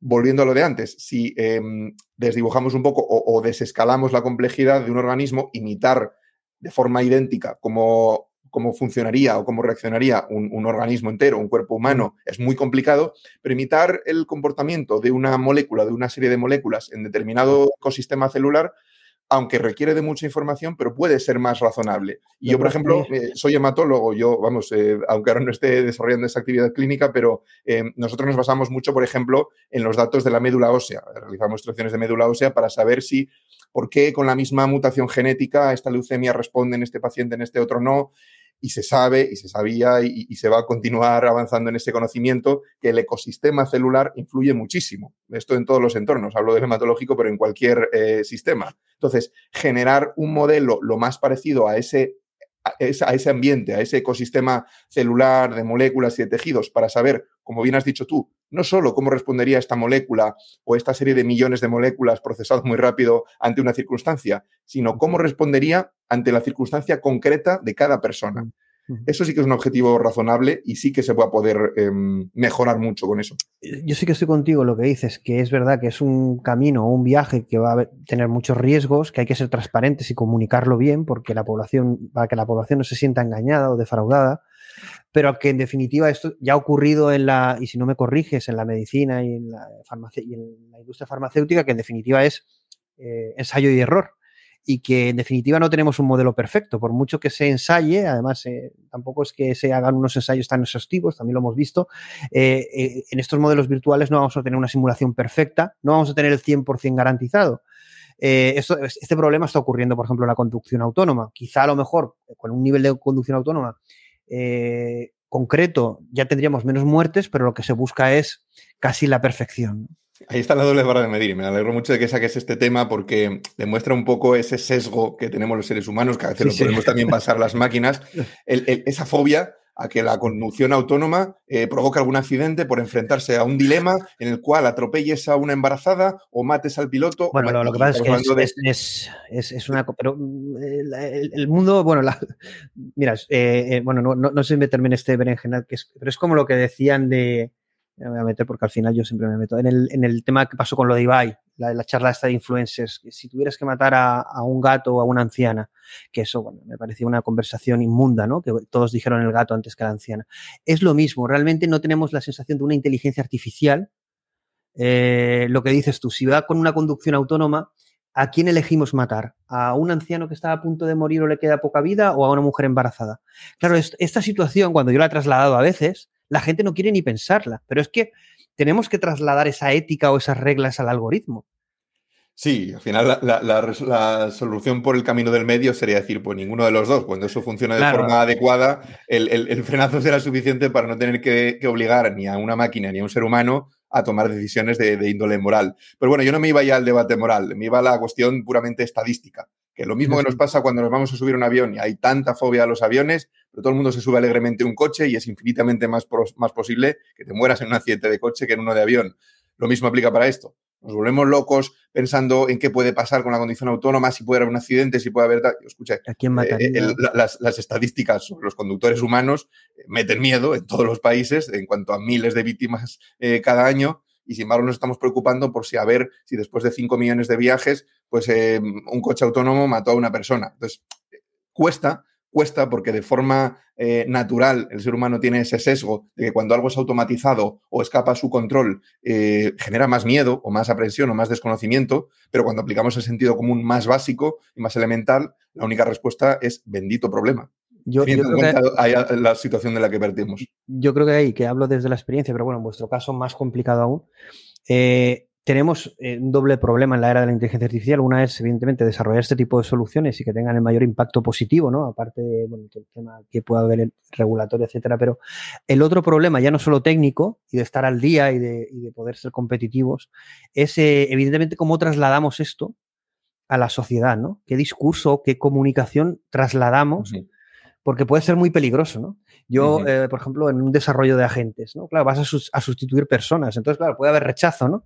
Es que, claro, estas soluciones lo que hacen es eh, automatización y para que no... Claro, eh, en el tema de la salud, no, bueno, en el tema de la salud entiendo, pero, por ejemplo, en el tema de los modelos de lenguaje, esto sí que ha habido mucha controversia. A partir de la aparición de ChatGPT, eh, han habido muchos estudios y papers de la aplicación de modelos de lenguajes y el mismo ChatGPT en ámbitos médicos, ¿no? Y hay papers con resultados, ¿no? Estaban por el 80%. Bueno, Claro, todo esto eh, luego hay que trasladarlo a la realidad, no de una forma a través de un paper, sino comunicándolo de tal forma que, lo podamos aceptar de una forma humana en el momento que está el humano hoy en día, en la, era, de la inteligencia artificial, que no será el mismo que el que nace ya con esto.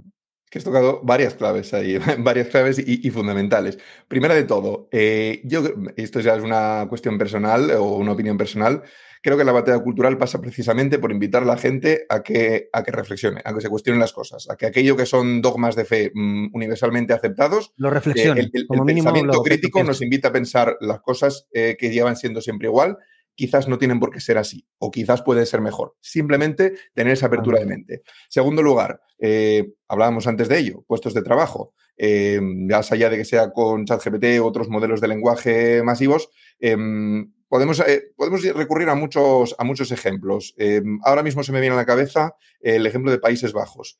Es un país en el, en el cual el, sector principal eh, de, generación de riqueza y de Producto Interior Bruto sigue siendo el agrícola. Y a muchas personas, y no solo de, producción de riqueza, sino también de empleabilidad, que es lo que llama la atención. Sin embargo, tú vas al país, a Países Bajos y no hay prácticamente gente recogiendo en el campo. Y dices, ¿cómo es esto posible? ¿Cómo se da este milagro, esta paradoja cuántica de que, ¿qué pasa? La cantidad de perfiles técnicos que están trabajando en sistemas de optimización de recogida, en sistemas de optimización de mantenimiento, es decir, en cargos que aportan un, valor mayor en esa cadena productiva, es mayor. Entonces, cuando lo ves desde una perspectiva amplia, resulta que, ¿Quién dice con respecto a eso que ha quitado puestos de trabajo? Bueno, eso es pues la, robotización, ¿no? claro, ha quitado la robotización alta no ha quitado puestos de trabajo. Claro, no es que haya quitado, sino que ha eh, eliminado la necesidad de unos perfiles que tienen, que son más fácilmente sustituibles y lo ha sustituido por otros que son de más valor en la cadena de producción. ¿Qué pasa con la, inteligencia artificial? Que está una paradoja. Y es que a una serie de trabajos manuales, mm, eh, quiero decir, em, desde peluquería, eh, reponedores, eh, cualquier tipo de trabajo manual, que, sobre todo los que intervienen, los que tienen un trato más directo con las, con las personas, paradójicamente son mucho menos susceptibles de ser em, cambiados o replanteados o sustituidos que otros trabajos que son de más de una mayor elaboración académica. Y aquí es donde hablamos de abogados, de médicos, de etcétera, porque es eh, un trabajo más dependiente de la gestión de datos y obviamente eso se puede, se puede optimizar con este tipo de herramientas. Pero entonces, ¿a qué nos tiene que invitar eso? Pues a reflexionar. Y, hablo a todos los niveles. Antes hablabas de la educación y de cómo los, los profesores o los centros y tal se vuelven locos. Voy a, voy a prohibir el chat GPT, voy a prohibir, voy a prohibir, voy a limitar, voy a quitar el acceso a digo, vale, vamos a ver, si este tipo de herramientas lo que nos permite es ahorrar tiempo en muchos... La cuestión es utilizarlas bien y eso es, ese es el esfuerzo que tendríamos que estar realizando ahora. El cómo enseñar a la gente a utilizar bien estas herramientas, que no hacen el trabajo solo, que cuanto más se elaboran las órdenes y los prompts y demás, de mejor calidad son los resultados que se obtienen. Creo que eso tendría que ser lo importante, porque eh, directamente limitarse a prohibir el uso de herramientas mm, no lleva a nada, lleva simplemente a un retraso con respecto a otros regiones o administraciones en las que no se está haciendo eso. A largo plazo, eh, eso simplemente es un, es un, boomerang. Lo lanzas y te vuelve y te, y te, vuelve más fuerte. Entonces, creo que el esfuerzo más razonable aquí sería em, hacer hincapié en cómo utilizar bien estas herramientas para que efectivamente nos quiten mucho trabajo pesado, trabajo burocrático, trabajo repetitivo, eh, pero hablo ya no solo de elaboración de documentos, sino de revisiones bibliográficas, todas las cosas que nos va a permitir em, ahorrar, en las cuales nos va a permitir ahorrar tiempo.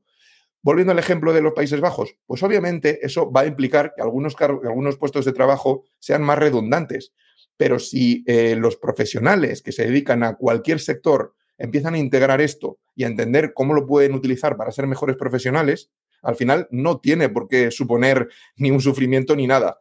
Claro, los sistemas sociales son bastante rígidos. Entonces, esto es lo que dice la teoría y en la práctica, pues la mayor parte de la gente va a decir, voy a ver cómo esquivo esto para que no me salpique, para conservar mi puesto de trabajo, para bla, bla, bla. Pero lo razonable es decir, esto va a suceder, esto va a llegar, está llegando, no es una cuestión de que me guste o no me guste, va a llegar. ¿Cómo puedo utilizarlo yo para ser mejor profesional?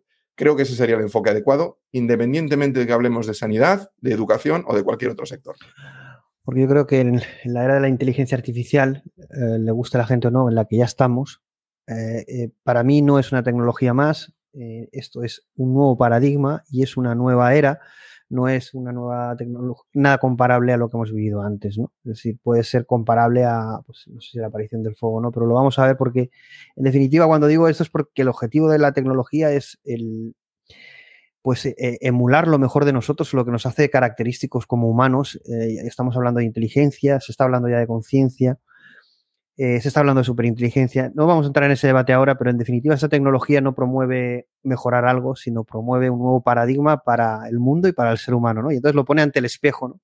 que es una de las charlas que, puso un título que se llama así, Inteligencia Artificial, el hombre ante el espejo, ¿no? Y es un poco la inteligencia artificial, lo que tú muy bien has dicho, estos programas también nos animamos a hacerlos, uno de los objetivos, que hay muchos, pero uno de los objetivos es divulgar eh, ese tipo de debates y este tipo de experiencias con profesionales multidisciplinares, porque en la inteligencia artificial se da muchísimo eso, ¿no? En este sentido ya no es el típico desarrollo tecnológico, sino ya confluyen personas de, muchos perfiles y que vienen de diferentes ciencias y al final convergen en, el mundo de la inteligencia artificial, el mundo de la tecnología, ¿no? Pero yo creo que en esta era de la inteligencia artificial tenemos que plantearnos, como tú bien dices, eh, qué queremos hacer con esta tecnología, cómo la vamos a poder utilizar, cómo la vamos a poder enfocar, cómo encajamos nosotros, cómo la podemos aprovechar. Y eso, por un lado, asusta a mucha gente y por otro lado, emociona a mucha gente y por otro lado, también a otra gente la paraliza, ¿no? Decir, no sabe ni si emocionarse o asustarse.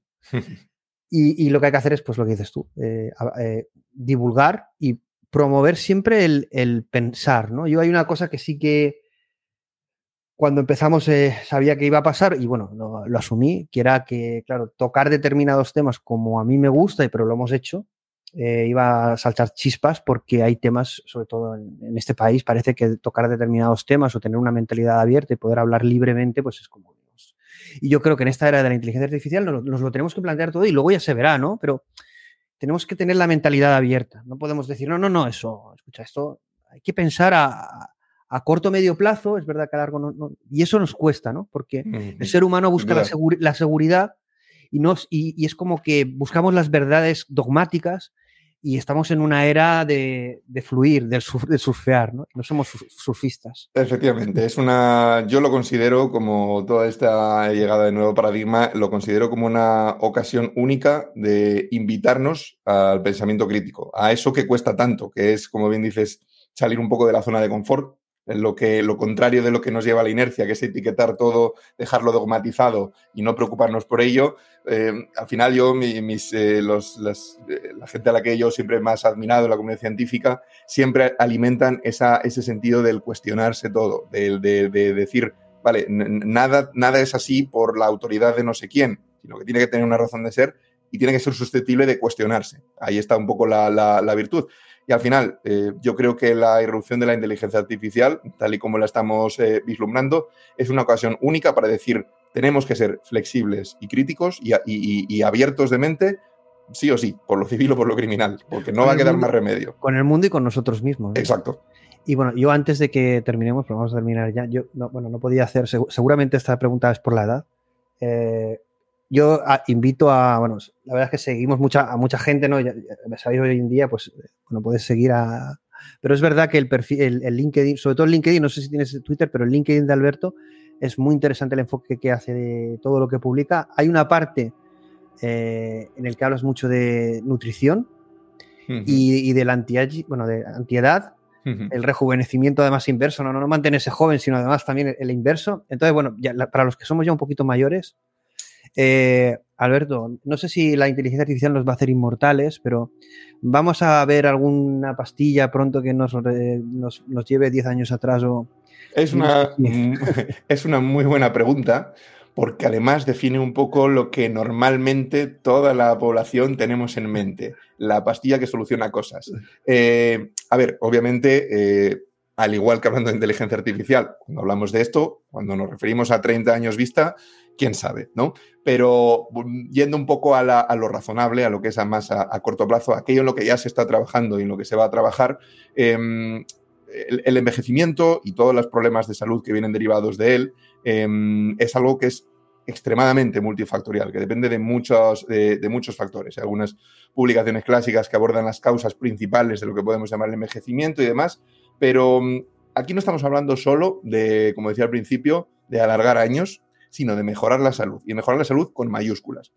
Y no es, es algo que, ahora, que a día de hoy todavía puede parecer como un, lujo, ¿no? El, revertir el envejecimiento, ya no solo eh, evitar o, pausarlo, sino revertir y mejorar la, salud de muchos de nuestros órganos, pero es mucho más posible y mucho más eh, viable de lo que la gente cree. Ahora bien, pues claro, el poder hacerlo más personalizado o menos personalizado ya depende de más avances científicos o de más eh, inversión de recursos. Pero al final, abordado desde un punto de vista, ya digo, tanto personal como social, em, a mí me gusta abordarlo como una cuestión de responsabilidad. Es decir, si está en nuestra mano eh, hacer lo posible, ya no digo, ya digo, no solo para encontrarnos mejor durante más tiempo, sino además minimizar las posibilidades de que seamos una carga. Ya no hablo de nuestros familiares, hablo de la sociedad, hablo del gasto sanitario.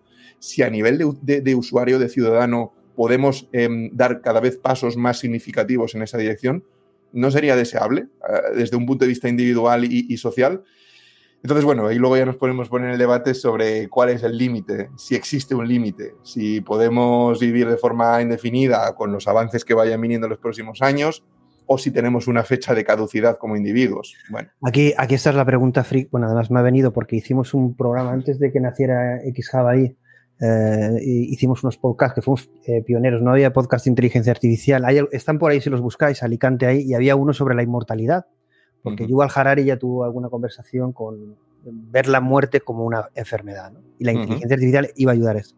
La, pregunta freak y breve es si tú con una pastilla eh, pudieras ser inmortal en el sentido biológico, está claro que hay una muerte pero tú pudieras estar siempre vivo, ¿te la tomarías o no te la tomarías? A nivel individual, eh, sí. ¿Estarías respuesta, en este respuesta corta, sí. ¿Estarías en este mundo siempre? Respuesta corta, sí. ¿no quieres, ver lo que hay después? Bueno, pero es que el, después, obviamente, entra ya en, el, campo personal de si consideramos que hay o no hay, o si queremos eh, verlo, porque después no hay vuelta atrás, ¿no? Ahí entraría un poco ese, ese salto al vacío. Y ahí, claro, pues evidentemente tenemos que enfrentarnos a muchas concepciones tradicionales a las cuales también nos vamos a tener que enfrentar o cuestionar en las próximas décadas sobre el esquema vital, sobre que hasta los 30 años somos una persona razonablemente joven, después llegamos a nuestra madurez, a partir de los 60 empezamos a decaer de forma más avanzada y entre los 70 y 80 tenemos como un esquema mental que parece que ha sido inamovible, creo que se nos olvida que a principios del siglo XX la esperanza de vida estaba más cerca de los 40, 50 años que de los 80 que tenemos ahora. Entonces, no es algo tan inamovible. Y que si, si, si, ese límite lo, lo, vamos a decir, hipotéticamente, lo avanzamos a los 120, 130 años, cambiamos de paradigma, tenemos que también derribar muchos tabúes o cuestionar muchas verdades universales sobre lo que es un esquema de vida si duramos 150 años, porque eso se dijo, eh, me acuerdo hace unos años, es verdad que es muy curioso cómo eh, hay cosas que se dicen y otras que no, pero si la gente investiga en Google, bueno, al final eh, hubo una época antes de todo este boom de la inteligencia artificial, en que, pero ya empezaba el boom de los datos, ya las grandes tecnológicas hacían grandes inversiones en el mundo de la salud, ¿no? Por el tema de los datos, los fármacos, y salían eslogans, y hay papers incluso sobre esto, podéis buscarlo en Google.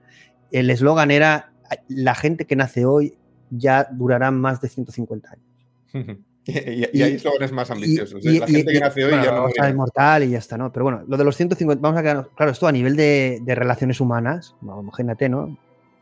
Pues claro, es, es, un poco lo no que. Nos aguantamos, no nos aguantamos durante 100. Esa es un poco la cuestión. Esto me recuerda ahora que dice lo de no nos aguantamos, no de lo de la pandemia, ¿no? Que parece que todos estábamos encantados de nosotros mismos y cuando todo el mundo tuvo que encerrarse en casa con su familia, resulta que no estaba tan encantada. Bueno, pero yéndonos un poco de, la parte humorística, eh, no hablamos solo de lo tecnológico, hablamos también de esto. Hay una serie de, dogmas sobre cómo es la vida humana, qué fases tiene y demás que, se nos invita a replantearnos y que muchos podrían decir, sí, bueno, esto lo dices ahora, pero igual cuando tengas 140 años estás harto de vivir. O no, porque esos 140 años probablemente, si, son, si tiene sentido todo esto, no van a ser los la persona de 90 años que puedes visualizar ahora, decrépita, que apenas puede hacer nada. No, estamos hablando de, tener la misma salud que tengas con 25 años, por ejemplo, y estamos ya jugando a hipotetizar. Em, ¿Por qué no ibas a poder vivir las infinitas experiencias que se pueden llegar a, vivir o, tener más conocimiento que lo puedes tener a, llegar a, tener. Hablaríamos obviamente de un concepto de vida totalmente distinto, pero claro, a eso voy cuando digo que hay muchos dogmas y verdades universales que las próximas décadas nos van a invitar amablemente a cuestionarnos. Ahí, evidentemente, lo que dices tú, bueno, yo, yo voy a, yo voy a eh, para que la gente no tenga que tragarse el podcast eh, o lo tenga que buscar, la conclusión a la que llegamos con la invitada, en aquel, en aquel caso, que era una especialista eh, que representa la muerte a nivel cultural en la historia de la humanidad, llegamos a la conclusión de que si éramos inmortales tenía que haber un botón que pulsara si te murieses, porque el ser humano, no sé si mm, todo el mundo querría estar infinitamente aquí sin saber qué hay, si hay algo más o no, ¿no? Pero que bueno, sería voluntario el botón. Libre albedrío. Libre, exactamente, libre albedrío. ¿Tú quieres estar en esta simulación de por vida? Toda la vida aquí. ¿Tú quieres ver lo que hay en el siguiente nivel y a lo mejor no hay nada? Pulsa ese botón.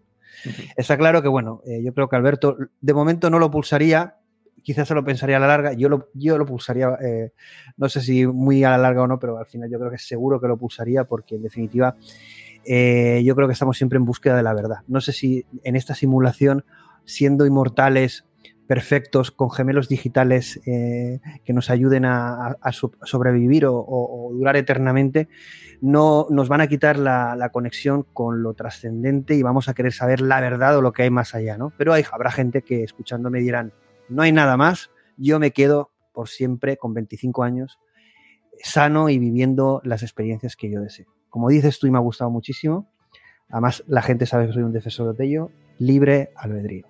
Un placer, Alberto. Espero que tengamos más conversaciones. Yo creo que gustará mucho a la comunidad y hablaremos de salud y de muchas cosas más. Eh, y buscar a Alberto en LinkedIn, que yo, eh, por lo dicho, por lo de edad, tiene muchos artículos sobre alimentación y muchas cosas interesantes y os lo recomiendo. Un placer. Por supuesto, muchas gracias, Plácido. Efectivamente, todo el mundo es, bienvenido. Además, a mí me encanta establecer debate y diálogo con, cualquier persona. Eh, así que, efectivamente, estoy disponible por LinkedIn, también eh, Twitter, pero bueno, se puede, tengo el enlace por ahí puesto. Y nada, bien, gracias, Plácido. Hemos abierto muchísimos eh, tarros de las esencias y, esto daría para seis o siete programas más como mínimo. Pero bueno, me he encontrado muy, muy a gusto y espero que, a la gente pues, le pueda resultar provechoso. Seguro. Un abrazo, Alberto. Un abrazo.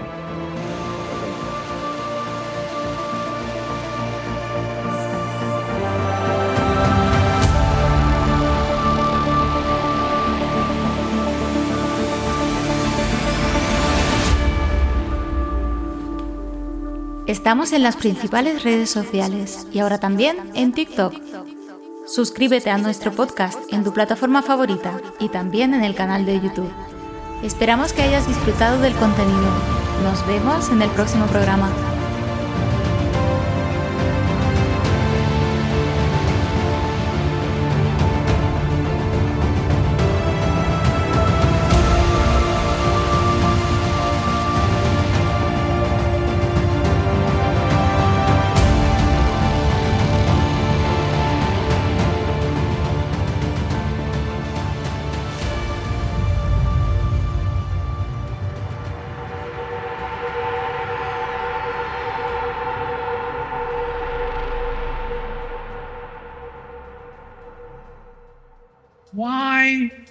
We die? We die because of errors. Errors build up in our cells, in our genes, in our hormones. These error buildup is why we die.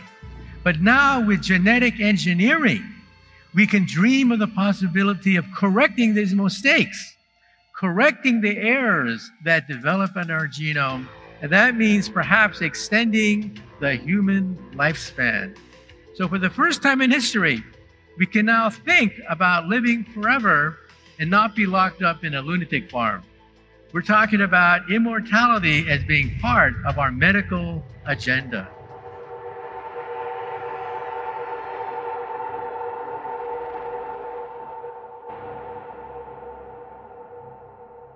But why, we, why do we do that? It's not just cool. It actually tells us that the whole brain is reversible. And we've actually done this now in mice. We haven't published this, so you've heard it here first. That we can reverse the age of an old mouse's brain. So they have dementia. We spend three weeks reversing the age of the brain. We just give them an intravenous injection of our therapy, turn it on for four weeks. And those mice have a young brain and they have their ability to learn again. So I imagine a day where we will have an infusion either in our eye or in our whole body, and we just take a drug to turn those genes.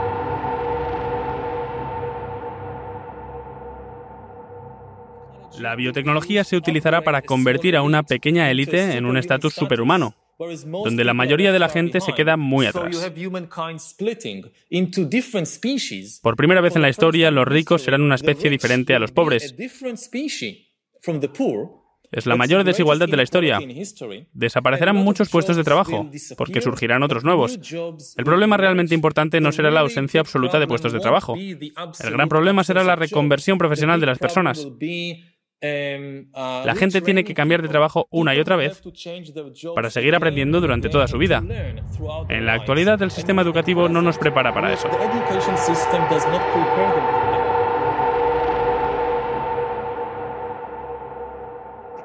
Todo va muy deprisa. Las tecnologías, la política. Ahora es más importante que nunca tomarse un tiempo libre. Desconectar por completo para tener tiempo de conocerse a uno mismo, de reflexionar profundamente sobre estos temas. No tenemos tiempo para nada y tenemos que tomar las decisiones más importantes en la historia de la humanidad los próximos años. Ahora tenemos poderes divinos de creación y destrucción, y son los humanos, no los dioses, los que tienen que decidir qué hacer con ellos.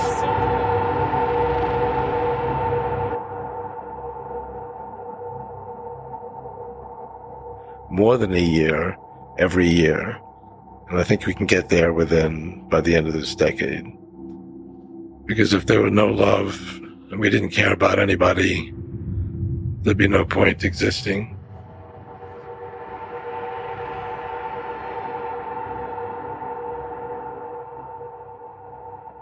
What is immortality?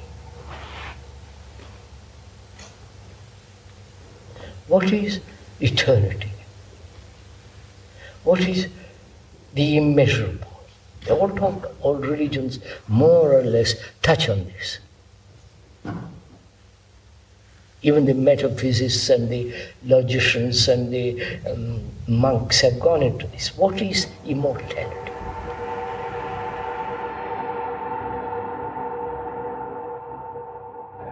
you said that death is psychologically just as important as birth. And like it, it's an integral part of life. But surely it can't be like birth if it's an end, can it? Yes, if it's an end. And there we are not quite certain uh, about this end. Because, you know, there are these uh, peculiar faculties of the psyche that it isn't entirely confined to, to space and time. You can have dreams or visions of the future. You can see round corners and such things. Only ignorance deny these these facts. It's quite evident that they do exist and have existed always. Now these facts be, show that the psyche, in part at least, is not dependent upon these confinements. And then what? When the psyche is not under that obligation to live in time and space alone, and obviously it doesn't, then in, uh, to that extent, the psyche is not submitted to those laws. And uh, that means a, a practical uh, um, in, uh, continuation of life, of a sort of psychical existence uh, beyond time and space. Do you yourself believe that death is probably the end, or do you, do you believe? Well, I, I can't say. You see, the word belief is a, diff difficult thing for me. I don't believe. I must have a reason uh, for, for a certain hypothesis. Either I know a thing, and when I know it, I don't need to believe it. If I I don't allow myself, for instance, to be, believe a thing just for the sake of believing it. Uh, I, I can't believe it. But when there are sufficient reasons to for a certain hypothesis, I shall accept these reasons naturally I should say we have to reckon with the possibility of uh, so and so. You know. Well, now you told us that we should regard death as being a goal, Yes. and that to shrink away from it is to evade life and Yes. life purposes. Yes. What advice would you give to people in their later life to enable them to do this, when most of them must in fact believe that death is the end of everything? Well, you see, I have treated many old people. And it's quite interesting to, to watch what the unconscious is doing with the fact that it is apparently threatened with a complete end. Uh, it disregards it. It life behaves as if- as if it were going on. And uh, so I think it is better for old people to live on, to, to look forward to the next day, uh, as if uh, he had to spend centuries. And then he lives properly. But when he is afraid, when he doesn't look forward, he looks back, he petrifies, he, he, he gets uh, stiff and, and uh, he dies before his time. But when he is living on, looking forward to the great adventure that is ahead, then he lives. And that is about what the unconscious is intending to do. Of course, it's quite obvious that we are all going to, to die, and this is uh, the, the, the sad fi- finale of everything. Um, but uh, nevertheless, there is something in us that doesn't believe it, apparently. But it, this is merely a fact, a psychological fact. For, doesn't mean to me that it proves something. It is simply so. For instance, I may not know why we need salt, but we prefer to eat salt too, because you feel better. And so when you uh, think in a certain way, you may feel considerably better. And I think if you think along the lines of nature, then you think properly.